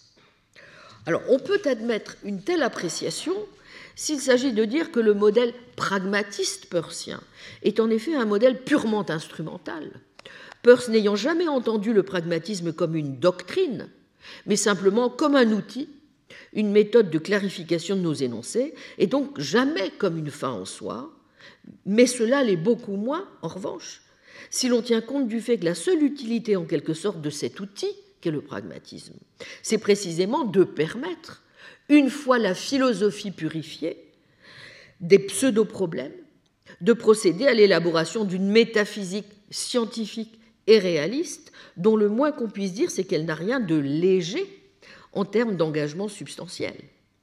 Et c'est précisément du reste ce que l'on voit déjà dans la manière dont Peirce considère que si nous voulons suivre une méthode qui soit à même de nous aider dans notre visée de la vérité, nous ne confrontons pas en permanence nos croyances à celles des autres par les arguments de la délibération, mais si nous ne présupposons, pardon, excusez-moi, si nous voulons suivre une méthode qui soit à même de nous aider dans notre visée de la vérité, nous n'aurons aucune chance d'espérer y parvenir si nous ne confrontons pas en permanence nos croyances à celles des autres, par les arguments, par les délibérations, par les preuves que nous pouvons produire, mais aussi si nous ne présupposons pas que la réalité est en dernière analyse qui permettra de départager nos croyances vraies des fausses et assurer par là même la stabilité de nos croyances. Autrement dit, vous voyez, fait partie intégrante de la conception persienne de la vérité, l'idée qu'il faut l'entendre non pas certes au sens d'une correspondance de nos croyances avec les réalités, mais à tout le moins au sens d'un accord possible, comme je l'ai dit, avec elles. Bref, il ne peut pas y avoir, si vous voulez, de croyances vraies ou fausses, il ne peut y en avoir que si nous nous engageons en faveur d'un certain C'est du reste aussi ce qu'avait parfaitement vu Hilary Putnam, dont tout l'itinéraire aura consisté, comme j'ai essayé de le montrer, à passer de la critique du réalisme métaphysique, ce qu'il appelle externalisme, à un réalisme interne, puis à la lumière de l'insuffisance des critères que lui permettait d'avoir ce réalisme, incapable, notamment comme il le montre dans ses discussions avec Rorty, de le préserver de la perte du monde, de tenter de proposer un réalisme naturel, ou qu'il dit encore pragmatique. Juste quelques affirmations de Putnam avant de nous arrêter quelques minutes pour que vous mesuriez bien justement le chemin parcouru et pourquoi aussi supposer que le réalisme est absolument un présupposé de la vérité n'est pas forcément supposer que nous nous engagions dans une métaphysique réaliste scientifique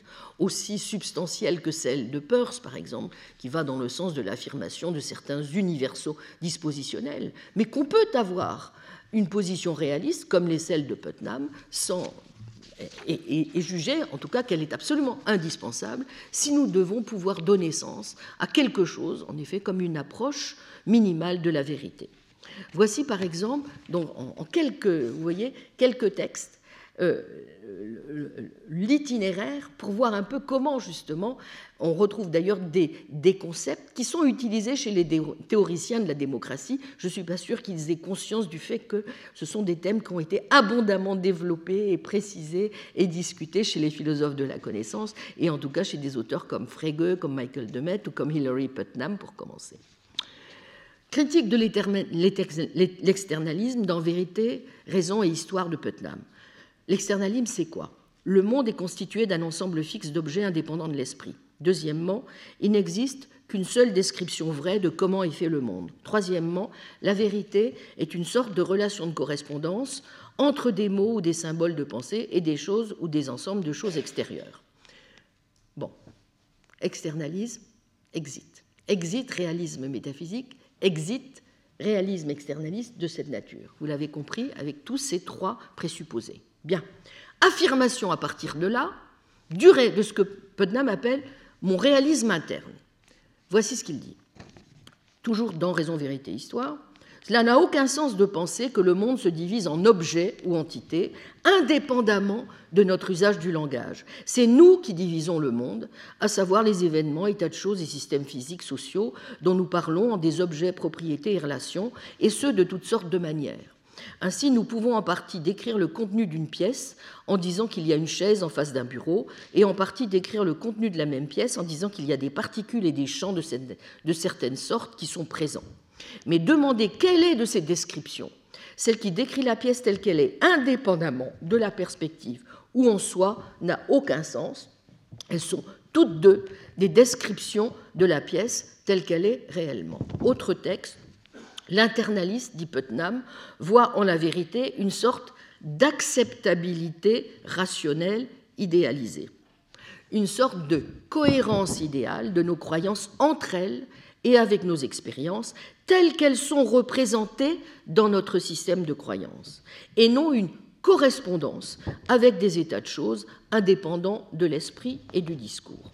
Puis, introduction de deux amendements dans le réalisme interne pour justement euh, pallier toutes les difficultés qu'il pose à celui qui veut, comme c'est le cas de Putnam, dans les nombreuses discussions qu'il va avoir à l'époque avec Rorty, pour le distinguer justement d'une position relativiste, si vous voulez, et finalement éliminativiste de la vérité, comme celle de Rorty.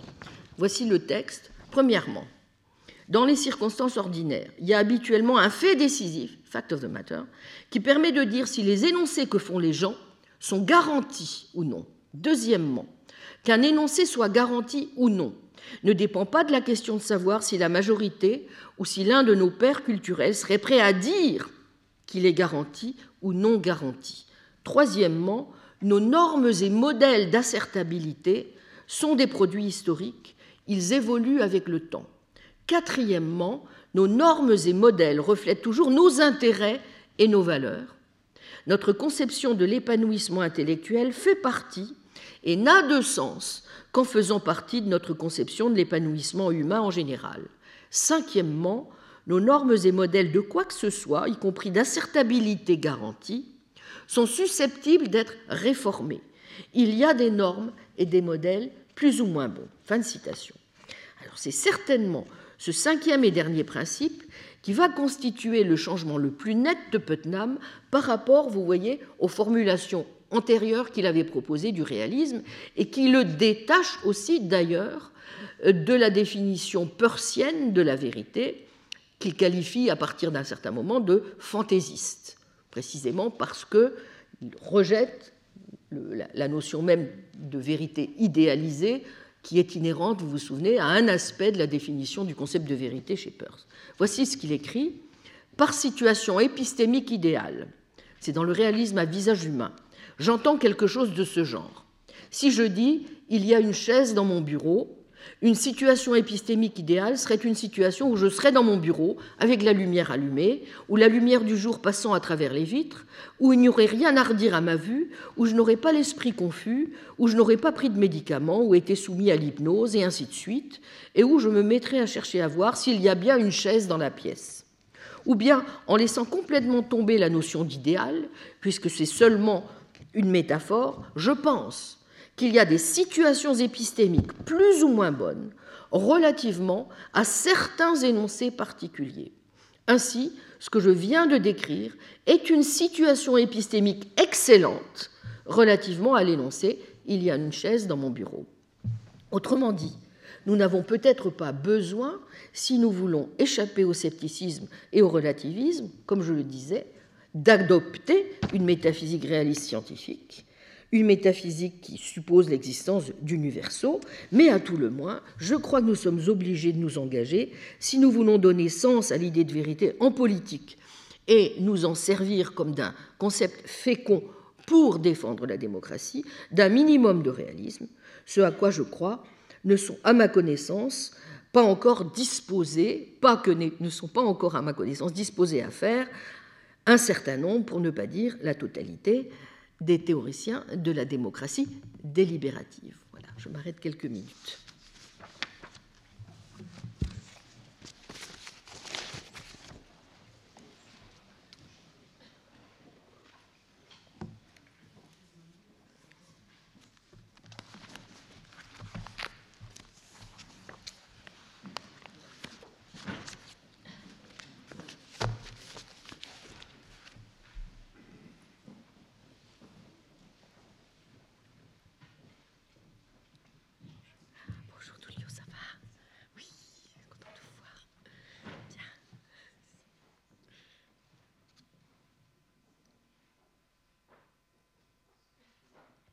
Bien.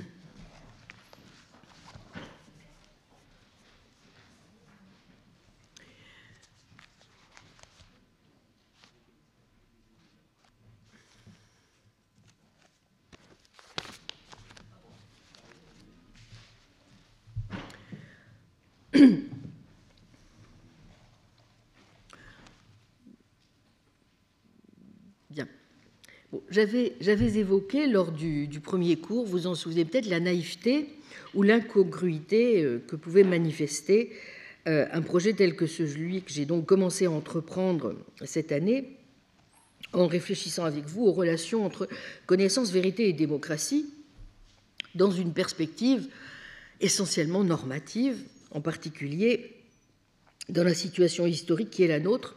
J'avais rappelé à cette occasion ce que soulignait Julien Binda entre 1939 et 1942, date de l'écriture de son livre La grande épreuve des démocraties, à savoir que les principes qui vont de pair avec la démocratie sont essentiellement adaptés à l'état de paix. Et Julien Mada ajoutait Il est clair que le respect des droits de l'individu, de sa recherche du bonheur, la faculté pour lui de critiquer ses chefs, de les contrôler, de les révoquer, le vœu d'une justice absolue indifférente aux circonstances, l'octroi d'une primauté à certaines activités de luxe ne sont compatibles qu'avec la paix. Page 56. D'où ce trait à ajouter aux caractéristiques de la démocratie. La paix, étant le milieu où peut fleurir ce qu'elle tient pour valeur morale, est elle-même, disait-il, une valeur morale, par opposition à d'autres systèmes pour qui la forme noble et civilisée de l'existence est au contraire la guerre. Inutile de faire remarquer si cette conception, disait-il, inflige à la démocratie une infériorité au cas où il lui faut soutenir une guerre contre un État qui adopte l'autre, et si c'est une épreuve qu'il lui faut surmonter, d'abandonner alors momentanément ses principes. Page 56-57. Alors, sans doute est-ce parce qu'il parlait dans un État en guerre qu'il insistait tant sur la seule possibilité alors pour répondre à la menace de renoncer jusqu'à un certain point à toute tentative visant à justifier la légitimité des principes eux-mêmes et de se placer du point de vue de ce qu'il n'hésite pas à appeler une perspective idéaliste, voire mystique de la démocratie, qui le conduit notamment à rappeler, je cite, que dans l'ordre spirituel, la caractéristique de la démocratie est de tenir pour souveraine certaines valeurs absolues, c'est-à-dire comme indépendantes de toute condition de temps ou de lieu et supérieures à tout intérêt individuel ou collectif, valeurs dont les types principaux sont la justice, la vérité et la raison. Page 51. Mais ainsi que je le faisais alors remarquer, cela n'empêchait pas Banda, dans le même temps, de se livrer à une analyse très précise et dont les enseignements continuent à mon sens d'être très précieux, des principales menaces qui pèsent sur la démocratie et de proposer des remèdes tout aussi judicieux pour s'en protéger. Il est donc incontestablement des moments où on peut avoir l'impression, en effet, que la question de la justification des principes a quelque chose de naïf, voire de déplacé ou d'indécent, et qu'elle doit en effet, comme je l'évoquais au début, peut-être s'effacer lorsque nous sommes en état d'urgence. Par quoi l'on pourrait conclure que s'il est parfaitement légitime, voire nécessaire, de s'interroger sur la légitimité des démocraties, bref, d'avoir une réflexion sur la démocratie parfaitement adaptée pour les temps de paix, il serait inutile de proposer ce genre de justification en temps de guerre et qu'il faudrait donc mieux s'employer à dégager les axes d'une réflexion plus historique, plus descriptive, mais mieux adaptée pour une démocratie par gros temps. Mais d'une part, ce que j'espère vous avoir montré, c'est que j'ai davantage proposé une défense moi-même de la démocratie que je n'ai proposé un examen de ce en quoi devrait consister la légitimité de la, démocratie. Et d'autre part, ce n'est pas non plus tout à fait la leçon que tire Banda, qui écrit, je le rappelle, donc en pleine Seconde Guerre mondiale. Je vous passe les détails sur la difficulté de sa situation. C'est même tout le contraire puisqu'il soutient la nécessité, dit-il, d'une conception idéaliste de la démocratie, la seule à ses yeux qui vaille. Or, n'est-ce pas précisément ce dont nous faisons actuellement et cruellement l'expérience? Peut-être que la seule manière de combattre, c'est comme il le préconise, de ne pas sombrer dans l'angélisme et donc d'armer le bras de nos démocraties pour les défendre. C'est un petit peu en me plaçant dans une perspective de cette nature que je souhaiterais donc vous présenter quelques brèves remarques en guise de conclusion nécessairement provisoire, sur les thèmes que nous avons essayé d'aborder dans le cours et le séminaire de cette année. Commençons par observer que Julien Banda n'insiste pas seulement sur les principes spirituels qui caractérisent la démocratie, il souligne aussi quels en sont les principes politiques, dont le trait dominant, dit-il, je cite, est le respect de la personne humaine, la volonté, de lui conférer, parce que personne humaine, un caractère d'inviolabilité la devise de la démocratie serait volontiers, dit-il, aussi longtemps que l'indignité d'un homme ne m'est pas prouvé, homo homini deus. Ce trait se perçoit dans la conception démocratique, premièrement, des rapports des citoyens entre eux, deuxièmement, des, citoyens, des rapports des citoyens avec l'État, troisièmement, des rapports de l'État avec les autres États, et peut-être n'est-il pas inutile de nous en inspirer pour une part. S'agissant d'abord des rapports des citoyens entre eux. Tout d'abord, dit Binda, il faut insister sur l'idée que les membres d'une société y admettent une limitation réciproque de leur sphère d'activité. Limitation que la démocratie a le droit, voire le devoir, de faire respecter, fût-ce par la force. Reprenons l'introduction de la doctrine du droit de Kant, dans lequel Kant affirme que, je cite, le droit est l'ensemble des conditions qui limitent les libertés pour rendre possible leur accord, principe du kantisme dont Banda souligne qu'il demande le respect de l'homme pour l'homme et non l'amour, Banda souligne que dans une démocratie, je cite, chaque personne y étant inviolable à toutes les autres se trouve armée à leur égard de la faculté de les contraindre au respect d'elle-même. Qu'en conséquence, la société exige l'existence, comme le dit Kant, d'une contrainte générale et réciproque, s'accordant avec l'inviolabilité de chacun. Doctrine du droit, introduction. Idée reprise par Renouvier, qui, dans la science de la morale, à la fin, dit ceci Ayant posé que la foi démocratique enveloppe chaque personne d'une sphère de dignité moralement inviolable, Renouvier ajoute qu'elle lui accorde, lui impose au besoin un droit de conservation de soi en même temps que le devoir du respect d'autrui. La démocratie a ici pour contraire ces systèmes où une certaine catégorie de citoyens s'assigne le droit à une activité exempte de freins aux dépens d'autres, dont l'unique champ d'action est de les servir. Une des fonctions de l'État démocratique est précisément, dit Binda, de faire observer à ses membres cette nécessité de limiter leurs besoins d'expansion inhérents à tout être vivant par la considération du droit d'autrui, autrement dit de faire observer à ses membres ce qu'il appelle la justice. Principe qui a pour conséquence, contrairement à ceux qui proclament que deux fonctions incombent à l'État, faire la guerre et rendre la justice, et que la première est de beaucoup la plus importante, qu'un théoricien de la démocratie dirait juste le contraire. Si la fonction la plus importante d'une démocratie est donc d'assurer non la guerre, mais la justice, on voit tout de suite ce que la démocratie entend par justice. C'est le fait de reconnaître certains droits à la personne humaine par la seule raison qu'elle est une personne humaine. Cette conception oppose nettement la démocratie à d'autres régimes qui appellent justice le fait de n'accorder de droits qu'à certains hommes en raison de leur naissance, de leur race, de leur classe ou d'une supériorité individuelle plus ou moins démontrée. Les élites, les supérieurs intellectuels, etc., et non à la personne humaine prise en soi seule, laquelle comme telle ne mérite selon eux point de considération. La démocratie en tant qu'elle confère une valeur au seul fait d'être humain a donc une première caractéristique, dit Binda, c'est d'être égalitariste. Mais, et la précision me semble tout à fait importante, reste à savoir, commande Binda, ce qu'on appelle être humain et si cela seulement présente les caractéristiques anatomiques de l'humanité. Il reviendra plus loin sur ce point, mais vous le voyez, se laisse entendre qu'il envisage le cas où le principe égalitariste de la justice ne s'applique pas dans des cas où, par exemple, certains se seraient retranchés eux-mêmes de l'humanité. J'y reviendrai.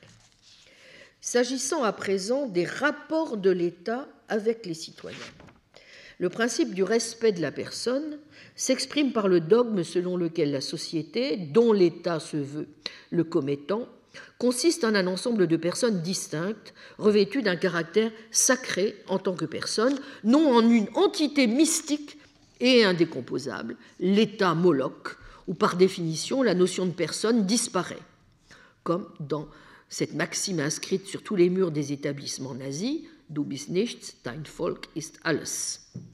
Ou encore, selon lequel l'élément primordial de la société est l'individu, la société est en fait pour l'individu, comme le dit Kant, l'État est le tout par rapport à ses membres, doctrine du droit, deuxième partie, et non la société elle-même, laquelle serait préexistante aux individus et transcendante à eux. La conséquence de ce dogme est que la démocratie crée au sein de l'État des droits de l'individu qui ne sauraient être violés au nom de la raison d'État et qui vont chez certains peuples jusqu'au droit d'attaquer l'État. La démocratie est donc, deuxième caractéristique, essentiellement individualiste. En tout cas, dit Binda, elle est caractéristique de la conception française de la démocratie, qui, hormis Bonald ou Auguste Comte, a toujours préféré, dit-il, une vision rousseauiste à une vision hegelienne de l'État qui ignore l'individu. Rousseau, quoique prétendent certains de ses adversaires, ne prêche nullement l'État Moloch. La volonté générale qu'il exalte dans son contrat social est une somme de volontés individuelles. Or, le dogme selon lequel les droits de l'individu préexistent à la société est un de ceux qui opposent le plus radicalement nos démocraties modernes à celles de l'Antiquité. Dans ces dernières, on ne douta jamais que l'Assemblée souveraine pût disposer à son gré et en toutes circonstances, du moins par des lois générales, de la vie, des biens, de la liberté, voire des croyances des citoyens. La conception moderne implique en conséquence que nos démocrates ne voient pas toujours, quelque chose que nos démocrates ne voient pas toujours, mais qu'avait vu euh, parfaitement Sieyès, savoir que la souveraineté nationale n'est pas illimitée, mais a précisément pour limite les droits de l'individu. À certains auditoires démocratiques pourraient encore s'adresser ces paroles que Sieyès prononçait devant la Convention en juillet 1785, que rappelle Binda ce mot de souveraineté nationale ne s'est présenté si colossal devant l'imagination que parce que l'esprit des Français, encore plein de superstitions monarchiques, s'est fait un devoir de le doter de tout l'héritage des pompeux attributs et des pouvoirs absolus qui ont fait briller les souverainetés usurpées. Et moi je dis qu'à mesure qu'on s'éclairera des temps où l'on a cru savoir quand on ne faisait que vouloir, la notion de souveraineté rentrera dans ses justes limites, car encore une fois, la souveraineté du peuple n'est pas illimitée. La fin de tout établissement public est la liberté individuelle. Autant dire que pour Binda, la position démocratique qu'exprime ici Sieyès est celle qui s'exprime par la thèse de l'État contra, selon laquelle le citoyen, en tant qu'en retour de ses devoirs envers l'État, celui-ci a des devoirs envers lui. Bada reprend donc le thème tocquevillien de l'État contrat en tant que formulé et tel qu'il est inscrit en termes saisissants dans la Déclaration des droits de l'homme et qui n'est point, comme on le croit souvent, du reste, dit Benda, de provenance française mais américaine et plus exactement anglaise et puritaine et que, qui a eu sa première expression historiquement dans le pacte populaire Agreement of the People des soldats de Cromwell, pacte qui comportait en 1667 la notion des droits de l'individu en face de ceux de l'État. La thèse de l'État-contrat fait donc partie intégrante, Martel Binda, de toute constitution démocratique, de même qu'elle est essentiellement répudiée par les adversaires de ce genre de système. Et Binda de rappeler ces phrases fameuses de la généalogie de la morale. J'ai prononcé le mot État, il est aisé de concevoir ce que j'entends par là, une horde quelconque de blondes bêtes de proie, une race de conquérants et de maîtres qui, avec son organisation guerrière doublée de la force d'organiser, laisse sans scrupule tomber ses formidables griffes sur une population peut-être infiniment supérieure en nombre, mais encore inorganique et errante. Telle est bien l'origine de l'État sur la Terre. Je pense qu'on a fait justice de cette rêverie qui faisait remonter cette origine à un contrat. Donc prenez la théorie de l'État pour la démocratie, c'est bien sûr associer ce respect de la personne, dont l'État démocratique fait en principe la marque de ses rapports avec les citoyens, avec le respect donc de leur liberté, en tant que la liberté est la condition sine qua non de la personne ou une catégorie de la conscience, la conscience étant le, entendu comme un synonyme de personne, comme c'est le cas évidemment chez Kant. On peut même dire que dans son principe, la démocratie est le règne des consciences. C'est à peu près Bon, évidemment, je, passe sur certains aspects, euh, notamment cite certains textes de Mussolini. Vous imaginez que nous sommes en 39-42, qui sont le, contraire exact, évidemment, de cette définition de la liberté. En tout cas, parler de la liberté au sein de la démocratie moderne, c'est donc bien voir non seulement qu'elle n'a rien à voir avec celle qui évoque le fascisme, mais rien à voir non plus avec celle qu'elle était dans les républiques antiques, où loin de se définir comme dans l'acception moderne comme la jouissance de l'indépendance personnelle, elle consistait pour celle-ci dans l'exercice de la souveraineté sur la place publique et Bada de rappeler les définitions de Constant être libre, c'est pour chacun le droit de n'être soumis qu'aux lois, de ne pouvoir être ni arrêté, ni détenu, ni mis à mort, ni maltraité d'aucune manière par l'effet de la volonté arbitraire d'un ou de plusieurs individus. C'est pour chacun le droit de dire son opinion, de choisir son industrie et de l'exercer, de disposer de la propriété d'en abuser même, d'aller, de venir, sans en obtenir la permission et sans rendre compte de ses motifs et démarches. C'est pour chacun le droit de se réunir à d'autres individus, soit pour conférer sur ses intérêts, soit pour professer le culte que lui et ses associés préfèrent, soit simplement pour remplir ses jours et ses heures d'une manière plus conforme à ses inclinations, à ses fantaisies. Enfin, c'est le droit pour chacun d'influer sur l'administration du gouvernement, soit par des représentations, des pétitions, des demandes que l'autorité est plus ou moins obligée de prendre en considération. C'est de la liberté des anciens comparée à celle des modernes. On voit par quoi la liberté des modèles s'oppose à celle des anciens, pour qui la liberté consistait à exercer collectivement, mais directement, plusieurs parties de la souveraineté entière, à délibérer sur la place publique, de la guerre, de la paix, à conclure avec les étrangers des traités d'alliance, à voter les lois, prononcer les jugements, examiner les comptes, les actes, la gestion des magistrats, à les faire comparaître devant tout le peuple, à les mettre en accusation, à les condamner ou à les absoudre. En revanche, comme le montre Benjamin Constant, on ne trouve presque rien chez les anciens qui rappelle ces jouissances personnelles de la religion, de l'opinion impliquées dans euh, la liberté moderne, moderne et qui en exprime qui exprime au fond le principe foncier de la souveraineté des consciences. Mais ce respect des consciences est bien un respect de la faculté de jugement de chacun. La considération de l'État démocratique pour la liberté humaine apparaît notamment, rappelle Binda, en ce qu'il honore la partie libre de l'homme, je veux dire celui où il agit selon l'ordre de son jugement, de sa raison, de sa faculté de choisir, alors que d'autres systèmes n'entendent faire état que de sa partie fatale, c'est-à-dire déterminée par des composantes biologiques ou autres, sur quoi sa volonté est sans pouvoir. C'est ce qui se voit notamment par la manière dont la démocratie conçoit la nationalité de l'individu. Elle la conçoit comme l'effet d'une libre résolution de son jugement, alors que pour les systèmes contraires, elle est commandée par sa race, par sa langue, par son passé historique ou autres facteurs inéluctables sur lesquels les arrêts de sa raison ne peuvent rien. On pourrait dire encore que la démocratie entend définir la nationalité de l'homme par la partie claire et consciente de celui-ci, non par sa région sombre et purement charnelle, ou encore qu'elle en veut une définition rationnelle non romantique. Page 34.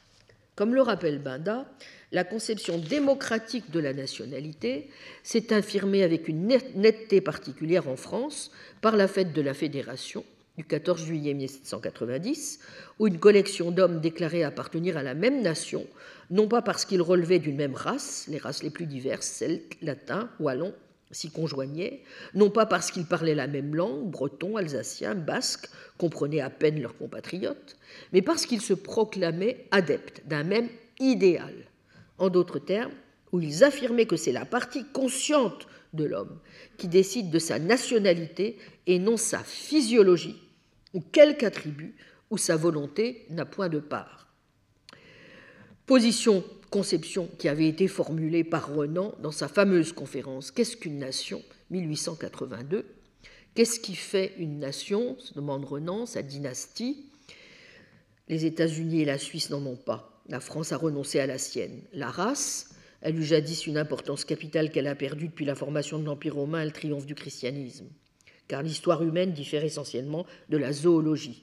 La langue, elle invite à se réunir mais n'y force pas.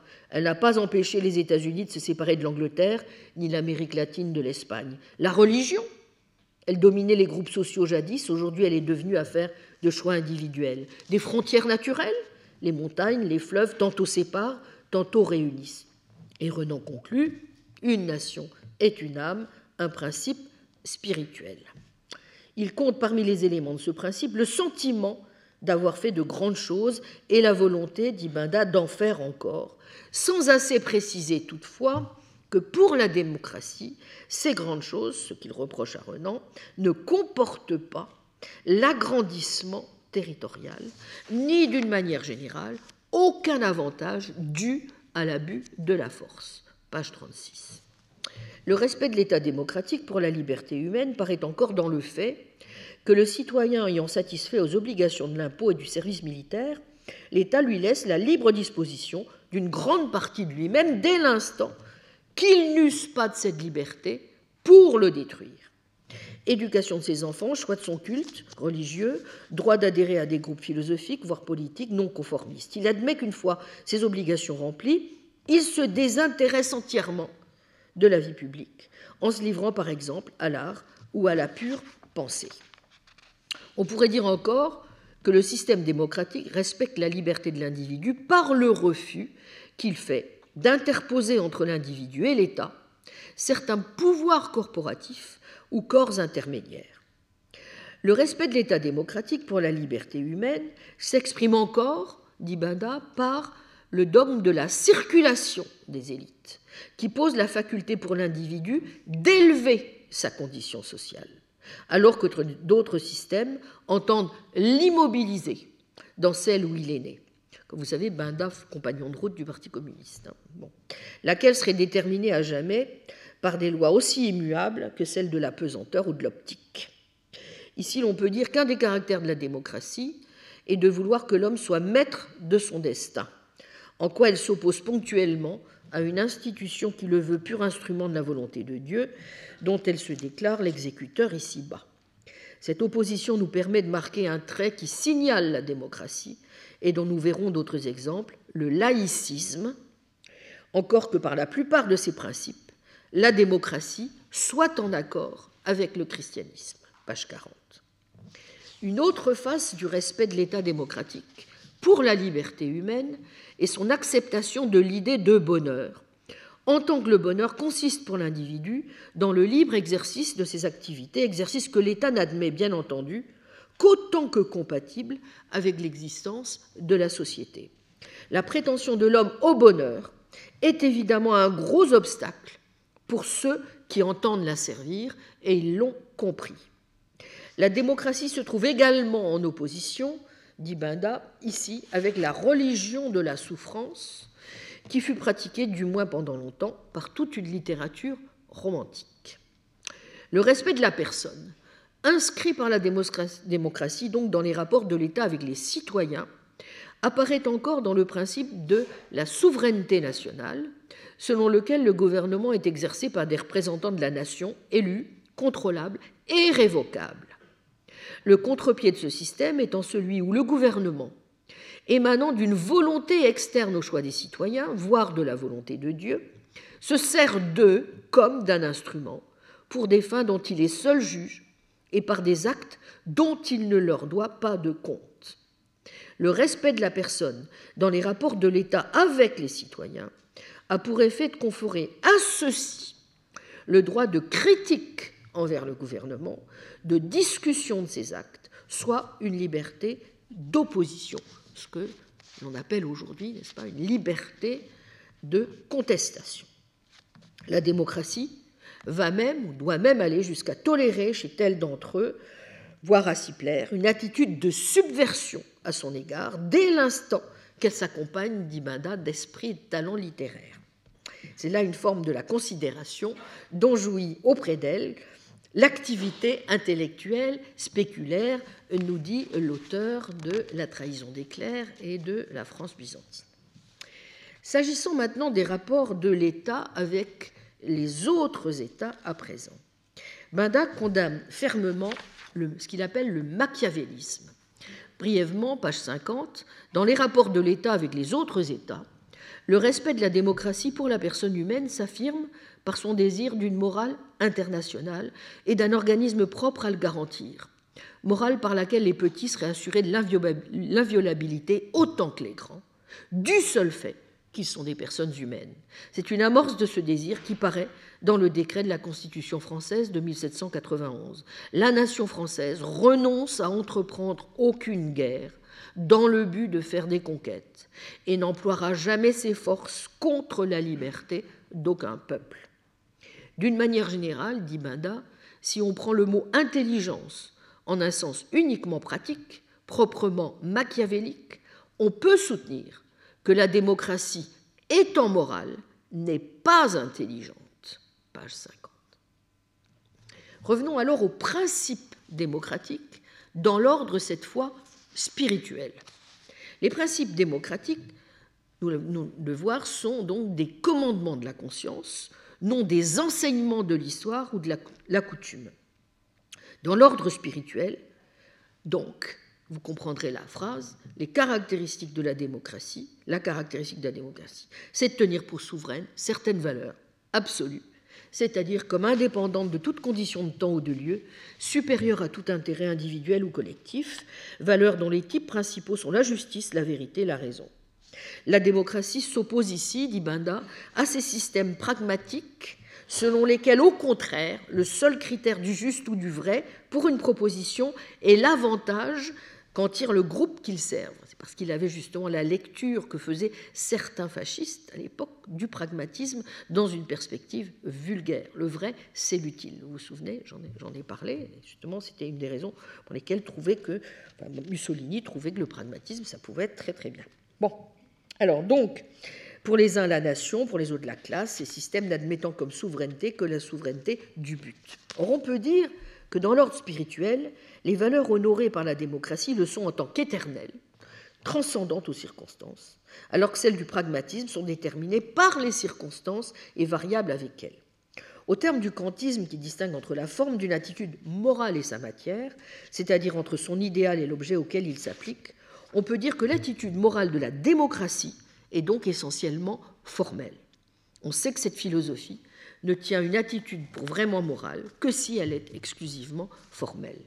Il suit de là que les principes moraux de la démocratie sont des commandements a priori de la conscience, aucunement des obédiences à la nature ou à l'histoire, non plus que des enseignements de l'expérience ou de la coutume. La démocratie a pour dessein d'être une victoire sur la nature et sur l'histoire. On pourrait dire encore que les valeurs démocratiques, en tant que ne reposant pas sur l'expérience, dit Benda, sont des abstractions. Et en effet, les adversaires du démocrate lui reprochent constamment de se repaître d'abstractions, d'être un métaphysicien, chose dont celui-ci refuse en général de convenir, ne comprenons pas que la volonté de substituer au culte des faits le culte d'être de raison est précisément sa définition. Tout cela ne veut nullement dire, par ailleurs, que la morale démocratique ne puisse consulter la nature, mais qu'elle doit la dépasser. Elle prendrait assez bien pour devise le mot de Malbranche Il faut autant qu'on peut faire servir la nature à la grâce, mais qu'on se souvienne toujours que la nature ne justifie pas. Morale 1, 7, 17. Un aspect de la démocratie parent du précédent est la liberté qu'elle dispense aux activités dès lors désintéressées et en tant que telles distinctes des activités purement naturelles, et donc à l'art, à la science, à la littérature, à la spéculation religieuse ou philosophique, toutes choses que d'autres régimes embrigadent au service de la nation ou d'un système social ou politique. On pourrait même soutenir que la démocratie place ces activités de luxe au-dessus de toutes les activités pratiques, fût-ce les plus hautes, si l'on juge par les honneurs qu'elle confère à ses desservants de son estime suprême. Donc, la démocratie, vous l'aurez compris, est essentiellement, doit être idéaliste, le sens étant entendu comme nous venons de l'expliquer. Tels sont donc, dans leur substance, les principes distinctifs de la démocratie, dont on remarque en effet qu'ils sont essentiellement adaptés, dit Binda, à la paix. Inutile de faire remarquer si cette conception inflige à la démocratie une infériorité au cas où il lui faut soutenir une guerre, comme je l'ai dit tout à l'heure, contre un État qui adopte l'autre, et si c'est une épreuve qu'il faut surmonter, d'abandonner alors momentanément ses principes.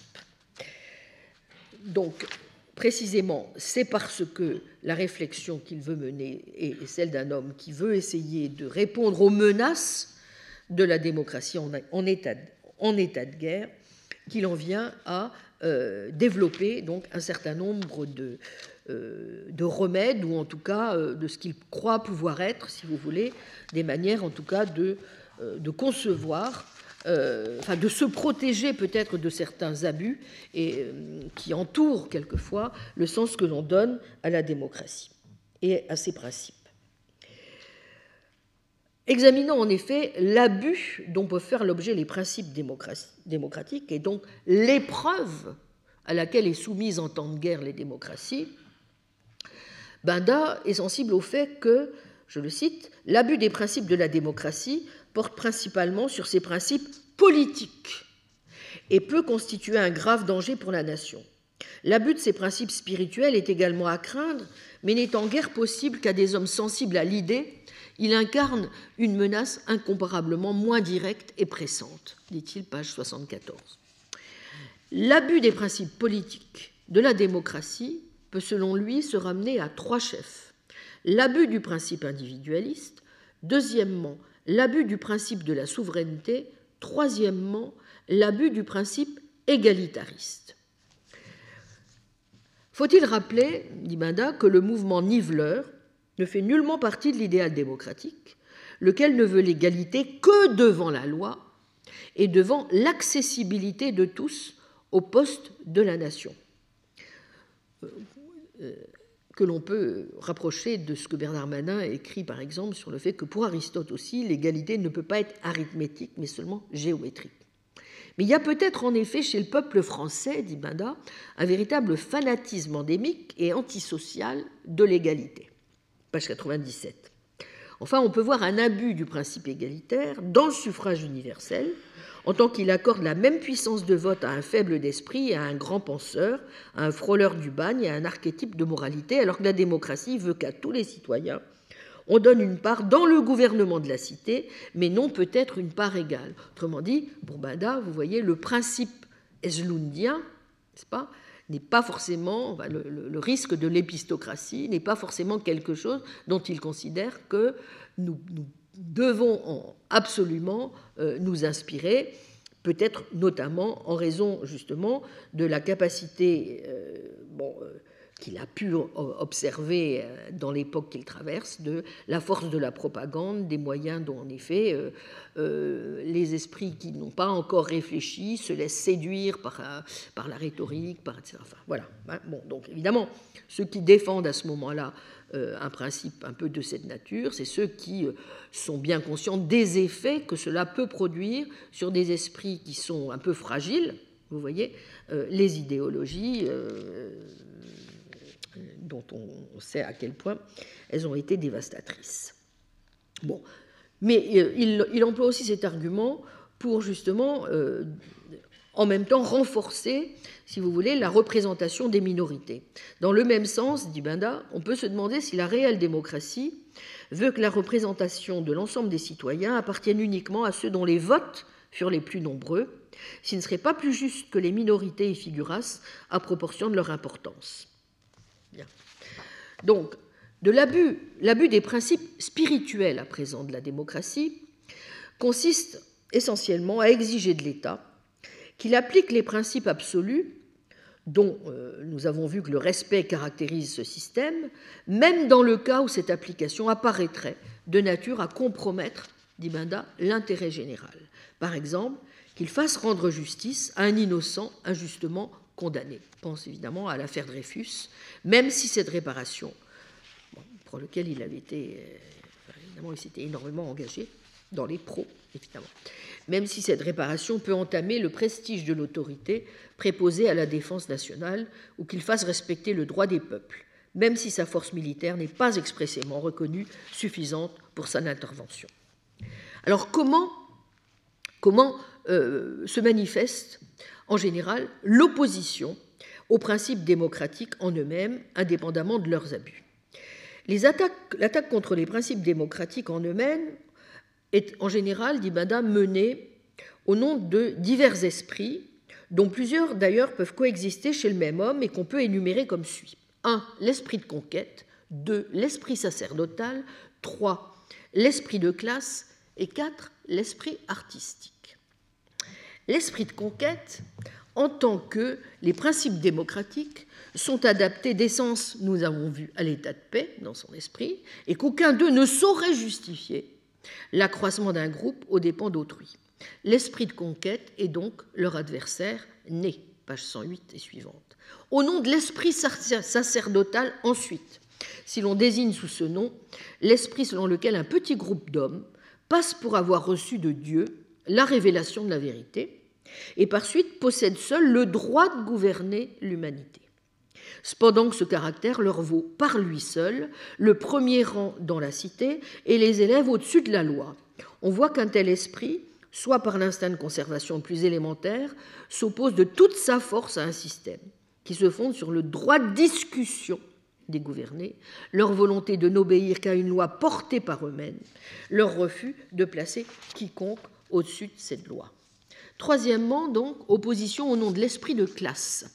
Ici, c'est une catégorie de citoyens décidés en raison de leur fortune à détenir seuls le pouvoir dans l'État et à se servir des autres comme instrument qui se dresse nécessairement contre un dogme dont les articles vitaux sont la participation de tous au gouvernement et le caractère sacré conféré à la personne humaine, quelle qu'elle soit.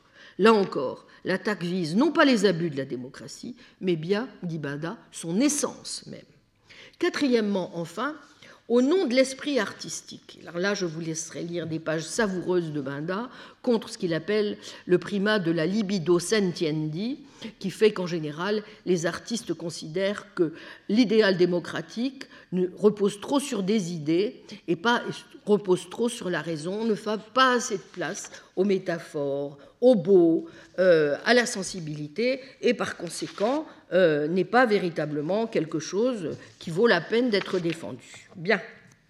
Bada même les, griefs euh, qu'il a contre les artistes, c'est assez savoureux.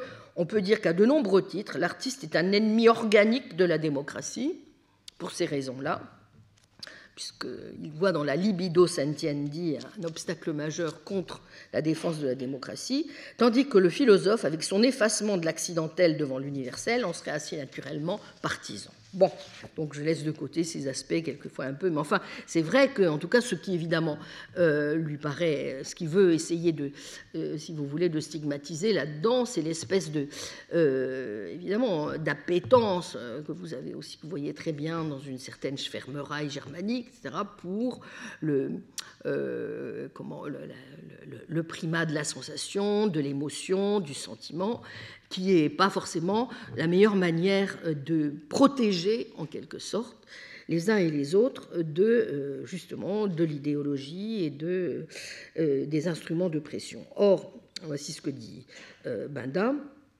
Le véritable ennemi des principes démocratiques, c'est la libido sentiendi, dont la libido dominendi n'est qu'un aspect. Chose naturelle puisque leur essence, nous l'avons dit, du point de vue politique, ajoutons-le du point de vue de l'art, est l'ascétisme, page 124. Bien. Alors, à partir de là, et je conclurai donc par ces, quelques remarques, euh, Bada pense qu'il y a quand même quatre idées fondamentales dont il faut absolument se déprendre si l'on veut parvenir à une défense authentique, notamment en temps de guerre, ou en état d'urgence, si vous voulez, de la démocratie, si l'on veut parvenir à ce qu'il appelle le redressement nécessaire de ce concept. Ce sont quatre idées, dit-il. Le faux libéralisme, le faux pacifisme, le faux universalisme, le faux rationalisme. Quelques mots du faux libéralisme. C'est celui d'après lequel la démocratie devrait la liberté d'action à tous ses membres, y compris ceux qui travaillent ouvertement parfois de leur propre aveu à la détruire. Ce libéralisme est naturellement exigé de la démocratie par ses ennemis. C'est lui qu'il l'assomme d'observer quand il lui donne l'assaut. Avouez donc leur lancer un ministre de la République, c'était Gambetta, lors de leur tentative insurrectionnelle du 16 mai. Avouez donc que selon vous, il n'y a que la République qui ne soit jamais en état de légitime défense. On dirait qu'indigné, ils clament aux démocrates, refusant de tendre le cou à l'égorgeur, vous trahissez votre engagement qui était de ne point vous défendre. Toutefois, chose plus, curieuse, ce libéralisme est exigé aussi de la démocratie par certains démocrates, leur thèse étant que si la démocratie se met à refuser la liberté à ses adversaires, elle devient identique au régime dont elle prétend différer. C'est une position qui, dit Bada, n'est pas tenable en état de guerre et qui consiste à s'imaginer que la démocratie est un corps céleste et non pas une chose terrestre. Une chose terrestre, dit Benda, qui doit se défendre contre qui ne songe qu'à la détruire. Je tiens que ce libéralisme extatique consiste à méconnaître la ne fait nullement partie pardon, de la définition de la démocratie et qu'on n'en trouve d'ailleurs mention dans aucun de ses statuts. Ce qu'on y trouve au contraire, c'est que la démocratie étant une chose terrestre est parfaitement semblable aux autres régimes en ce qu'elle entend comme eux rendre son existence aussi solide que possible et la défendre contre ce qui la menace. Qu'en d'autres termes, elle entend pratiquer la part d'intolérance qu'exige nécessairement tout organisme qui veut vivre à l'égard de ce qui tend à l'en empêcher. C'est ce que toutes les démocraties ont exprimé en promulguant les lois les plus sévères contre les citoyens qui s'emploieraient à changer la forme du gouvernement.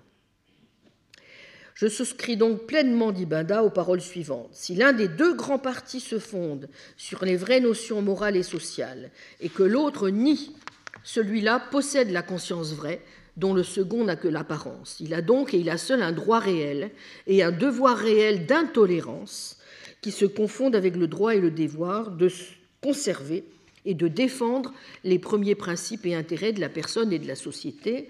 Et c'est aussi ce que disait Renouvier dans La science de la morale au chapitre 63.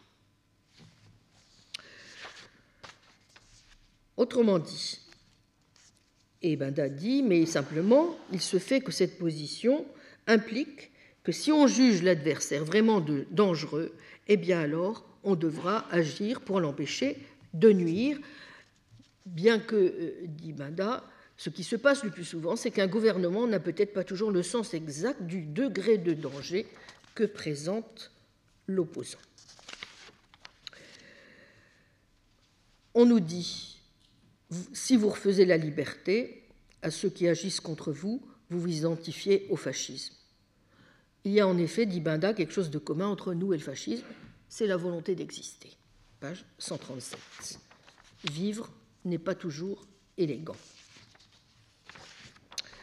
Du faux pacifisme, vous voyez bien justement pourquoi ceci est en partie lié à la première idée, c'est qu'en effet, bien que Binda ne cesse de défendre l'obligation morale pour la démocratie de viser la paix, il condamne tout aussi bien aussi, si vous voulez, le pacifisme qu'il appelle hum-, humanitariste, il s'était violemment opposé notamment au philosophe Alain, hein, euh, qui prônait un pacifisme absolument intégral, précisément parce qu'il est des cas où il considère que être pacifiste, eh bien, c'est adopter une position qui ne permet pas de répondre à certaines obligations qu'ont les démocraties, justement, euh, quand elles sont menacées, de se défendre.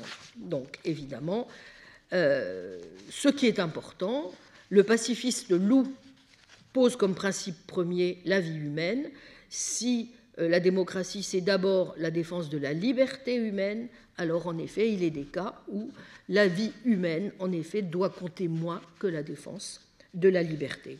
Si l'on appelle humanitarisme le dogme, qui place la vie humaine au-dessus de toute valeur, on peut dire que l'erreur ici en cause est de croire la démocratie humanitariste, alors que du fait qu'elle tient ses principes pour des biens plus précieux que la vie humaine et pouvant en exiger le sacrifice, la démocratie n'est point humanitariste, encore qu'elle préféra, bien entendu, pouvoir maintenir ses principes sans verser le sang humain. Dernier point, enfin, faux rationalisme. Faux universalisme, pardon, deux points. Faux universalisme, c'est un point encore important. Faux universalisme, c'est quoi? Eh c'est celui qui consiste à conférer la qualité d'homme, c'est un point que nous avions observé, vous vous souvenez au début, avec les droits qui s'y rattachent à toute créature dès l'instant qu'elle présente les caractères physiologiques de l'espèce humaine, sous la seule condition qu'elle ne soit point déchue de ses droits par l'arrêt des tribunaux, qu'on peut taxer d'une justice aveugle, en ce sens qu'elle applique mécaniquement une loi et ne s'enquiert point de cette chose si capitale en ce qui regarde les rapports mutuels des hommes, la moralité des âmes. On sait que cet universalisme est une cible cardinale des adversaires de la démocratie à laquelle ils font honte, non sans trouver d'écho même au-delà de leur parti, de considérer l'humanité sous une dégradante uniformité, de faire la même place à l'homme armé et à l'illettré, aux nations civilisées et aux peuplades barbares. Là encore, cette école ne veut pas comprendre que la démocratie ne pose d'universalité entre les hommes ou entre les nations que du point de vue des droits à l'inviolabilité, qu'une fois ces droits admis pour tous, elle ne s'offense nullement de la différence des rangs tenus par les uns et les autres et que justifie la différence de leur mérite. Mais surtout, ce que cette école omet de dire, c'est qu'elle n'accepte point que tous les hommes aient droit à l'inviolabilité, mais veut que la civilisation comporte pour celui qui la détient, ou du moins le croit, individu ou peuple, le droit d'imposer le joug à qui en est dénué. Il est certain qu'un anti-universalisme de cette sorte est strictement contraire à la démocratie, qu'il n'a été soutenu par aucun adepte de ce système, appartint-il lui-même le plus lumineusement et le plus consciemment à l'élite comme à Lamartine, un Michelet ou un Renan? Ajoutons qu'il est curieux de voir des Français admettre ce droit des nations supérieures, alors que c'est au nom de ce thème qu'en 1870, et plus récemment, une nation voisine a violenté le leur. Mais si cette restriction à l'universalité est donc contraire à la démocratie, il en est une autre, dit Binda, qui, bien qu'elle n'y soit point expressément inscrite, nous semble en faire logiquement partie. Page 173 et suivante. C'est celle qui consiste à tenir pour homme, avec les droits afférents à cet égard, non pas la totalité des êtres, offrant une certaine structure anatomique, mais seulement parmi eux ceux qui, ayant su former le concept des droits de l'homme, entendent les respecter chez autrui et en exclure ceux qui, ne concevant entre humains que des rapports de force, ne visent qu'à exterminer les miliciens de ces droits. L'universalisme, étendu sans distinction à tous les hommes et à tous les peuples, nous semble une idée introduite dans la démocratie par pur sentimentalisme comme celle du libéralisme extatique que nous dénonçons plus haut. Tout comme ce faux libéralisme, ce faux universalisme doit être chassé de l'idée de démocratie, sous peine de mort pour ce système. Ces vues reviennent à dire que si la démocratie est tenue par essence à ne point faire part parmi les hommes, point faire état parmi les hommes de race biologique, elle doit y admettre, dit Binda, des races morales, à savoir des groupes d'hommes qui ont su s'élever à une certaine moralité et à d'autres qui s'en avèrent incapables. Le moras n'est sans doute évidemment pas ici tout à fait juste, rien ne prouvant que le bas niveau moral de ces seconds groupes est quelque chose de fatal et qu'il leur soit jamais impossible de le franchir. Toujours est-il qu'en attendant cet affranchissement, s'il doit jamais se produire, les premiers groupes ont pour devoir de ne point traiter avec les seconds sur pied d'égalité. Tout cela consiste encore à vouloir qu'à l'anti-égalitarisme prêché par ses adversaires et qui se fonde sur la différence de race ou de fortune ou de degré de culture, la démocratie répond non pas par l'égalité, mais par un autre anti-égalitarisme qui repose sur la différence de valeur morale, ou encore qu'à l'homme différent de lui-même, en tant que moral, par-dessus ses diversités, mais qu'elle oppose à l'homme dénué de moralité.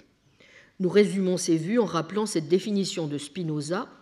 Par vie humaine, j'entends non pas celle qui se définit par la circulation du sang et par les autres fonctions qui sont communes à tous les animaux, mais par la raison, par la véritable vertu et la véritable vie. Traité politique 5.5.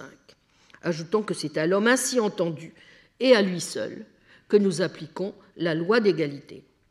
Est-il besoin de spécifier que dans cet anti-égalitarisme, le supérieur ne songera en rien à annexer l'inférieur ou à l'asservir, mais seulement à le tenir en tutelle et à l'empêcher de nuire. Là encore, la démocratie ne se fait nullement comme on ne manquera pas de l'en accuser, l'identique des systèmes qu'elle déclare condamnés. Faux rationalisme, enfin. J'appelle ainsi, dit Banda, la position qu'on attribue non toujours à tort à la démocratie et selon laquelle tous nos objets de pensée, sans exception, doivent être matière à discussion, aucun n'y pouvant figurer d'autorité à titre de dogme, aucun n'y pouvant constituer l'aliment de cette chose si puissante que possède tel système adverse, une mystique. Récemment, certains membres d'une démocratie vaincue expliquèrent sa défaite parce qu'elle manqua, déclarèrent-ils, d'une mystique, alors que son adversaire en détenait une particulièrement forte. Que le refus de placer aucune valeur au-dessus de la discussion soit un gage de mort pour un organisme assujetti à affirmer son existence, donc lorsqu'elle est menacée, cela nous semble évident. La question est de savoir si ce refus, dans le cas où on le constaterait dans telle démocratie, s'y trouve par corruption ou s'il lui est consubstantiel, s'il est inscrit dans son essence. Certains, d'ailleurs hostiles à la démocratie, l'assurent, et qu'il est de sa loi de vouloir un rationalisme total de ne reconnaître aucun terrain devant lequel la critique doit suspendre son action dirimante, de ne faire aucune place donc au sacré. Et ce rationalisme tous azimuts qu'Ebada nous dit, cette affirmation nous paraît fausse. La loi de la démocratie, lorsqu'elle est menacée en particulier, est de placer comme tout système qui énonce un vouloir vivre certains objets au-dessus de l'examen. Ces objets sont précisément le droit d'examen lui-même, et plus généralement le droit à la liberté, le primat de la justice et de la raison, la souveraineté nationale, bref, les principes démocratiques eux-mêmes. Ceux-ci doivent être pour la démocratie, comme le sont leurs principes pour les systèmes adverses, l'objet d'une mystique, la mystique démocratique. Il n'en demeure, pas moins pardon, que la démocratie, évidemment, ne doit rien accepter que d'une démarche traditionnelle, y compris ses principes.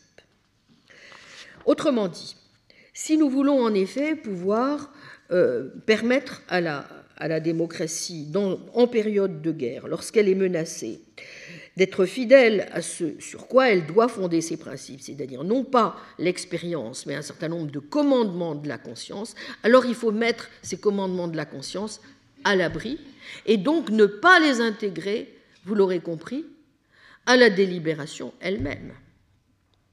il faut vraiment qu'ils soient posés comme des principes fondateurs de l'exercice démocratique lui-même, sur lesquels il n'est pas de négociation possible. Autrement dit, évidemment, proclamer la supériorité de ces principes démocratiques suppose que ce que l'on a en vue ici, ce n'est pas un jugement de réalité, mais un jugement de valeur. Précisons bien les choses, dit Benda, nous n'entendons nullement que l'adhésion de la raison soit interdite aux principes démocratiques. Nous l'entendons si peu que nous opposons nettement la foi en ces principes à cette foi toute charnelle que certains professent pour leur patrie, se clamant résolus à la mettre au-dessus de tout, hors de tout raisonnement, qu'elle soit juste ou injuste, héroïque ou ignoble, comme l'amant exalte celle qu'il aime ou comme l'animal couvre sa portée, tel Barès déclarant Je donne toujours raison à ma patrie, même si elle a tort, ou Victor Hugo J'aime mon pays comme une bête. Non, ce que nous énonçons, dit Bada, c'est que, réduit au seul soutien de la raison, sans que s'y joigne un facteur passionnel, les principes démocratiques, en particulier lorsqu'ils sont menacés, menacés, sont impuissants à se défendre dans la guerre temporelle. Page 180. Et ce faisant, nous ne faisons qu'appliquer ici à la démocratie le mot de ce grand rationaliste qu'était Spinoza, selon lequel ce qui changera le monde, ce n'est pas l'idée du bien, mais la passion du bien. Une passion ne peut être vaincue que par une autre passion.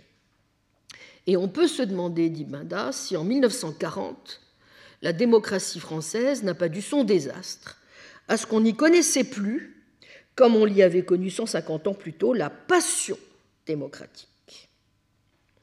Là encore, certains protesteront que si la démocratie veut que l'adoption de ces principes implique un acte de foi, elle ne diffère en rien, au fond, des systèmes auxquels elle prétend s'opposer. Pardon on oublie que la vraie question est de savoir, là encore, au service de qui se veut cet acte de foi. Quant à refuser à la démocratie de comporter une mystique, c'est toujours la tenir pour un corps surhumain, étranger aux nécessités de la défense. Bref, voir encore en elle une forme de corps céleste. Or, peut-être est-ce plus que d'interroger la démocratie que de la défendre, que, d'interroger, pardonnez-moi, sur la légitimité de la démocratie que de la défendre, qu'il s'agit aujourd'hui de se préoccuper. Je vous remercie. Retrouvez tous les contenus du Collège de France sur www.colège-2-france.fr.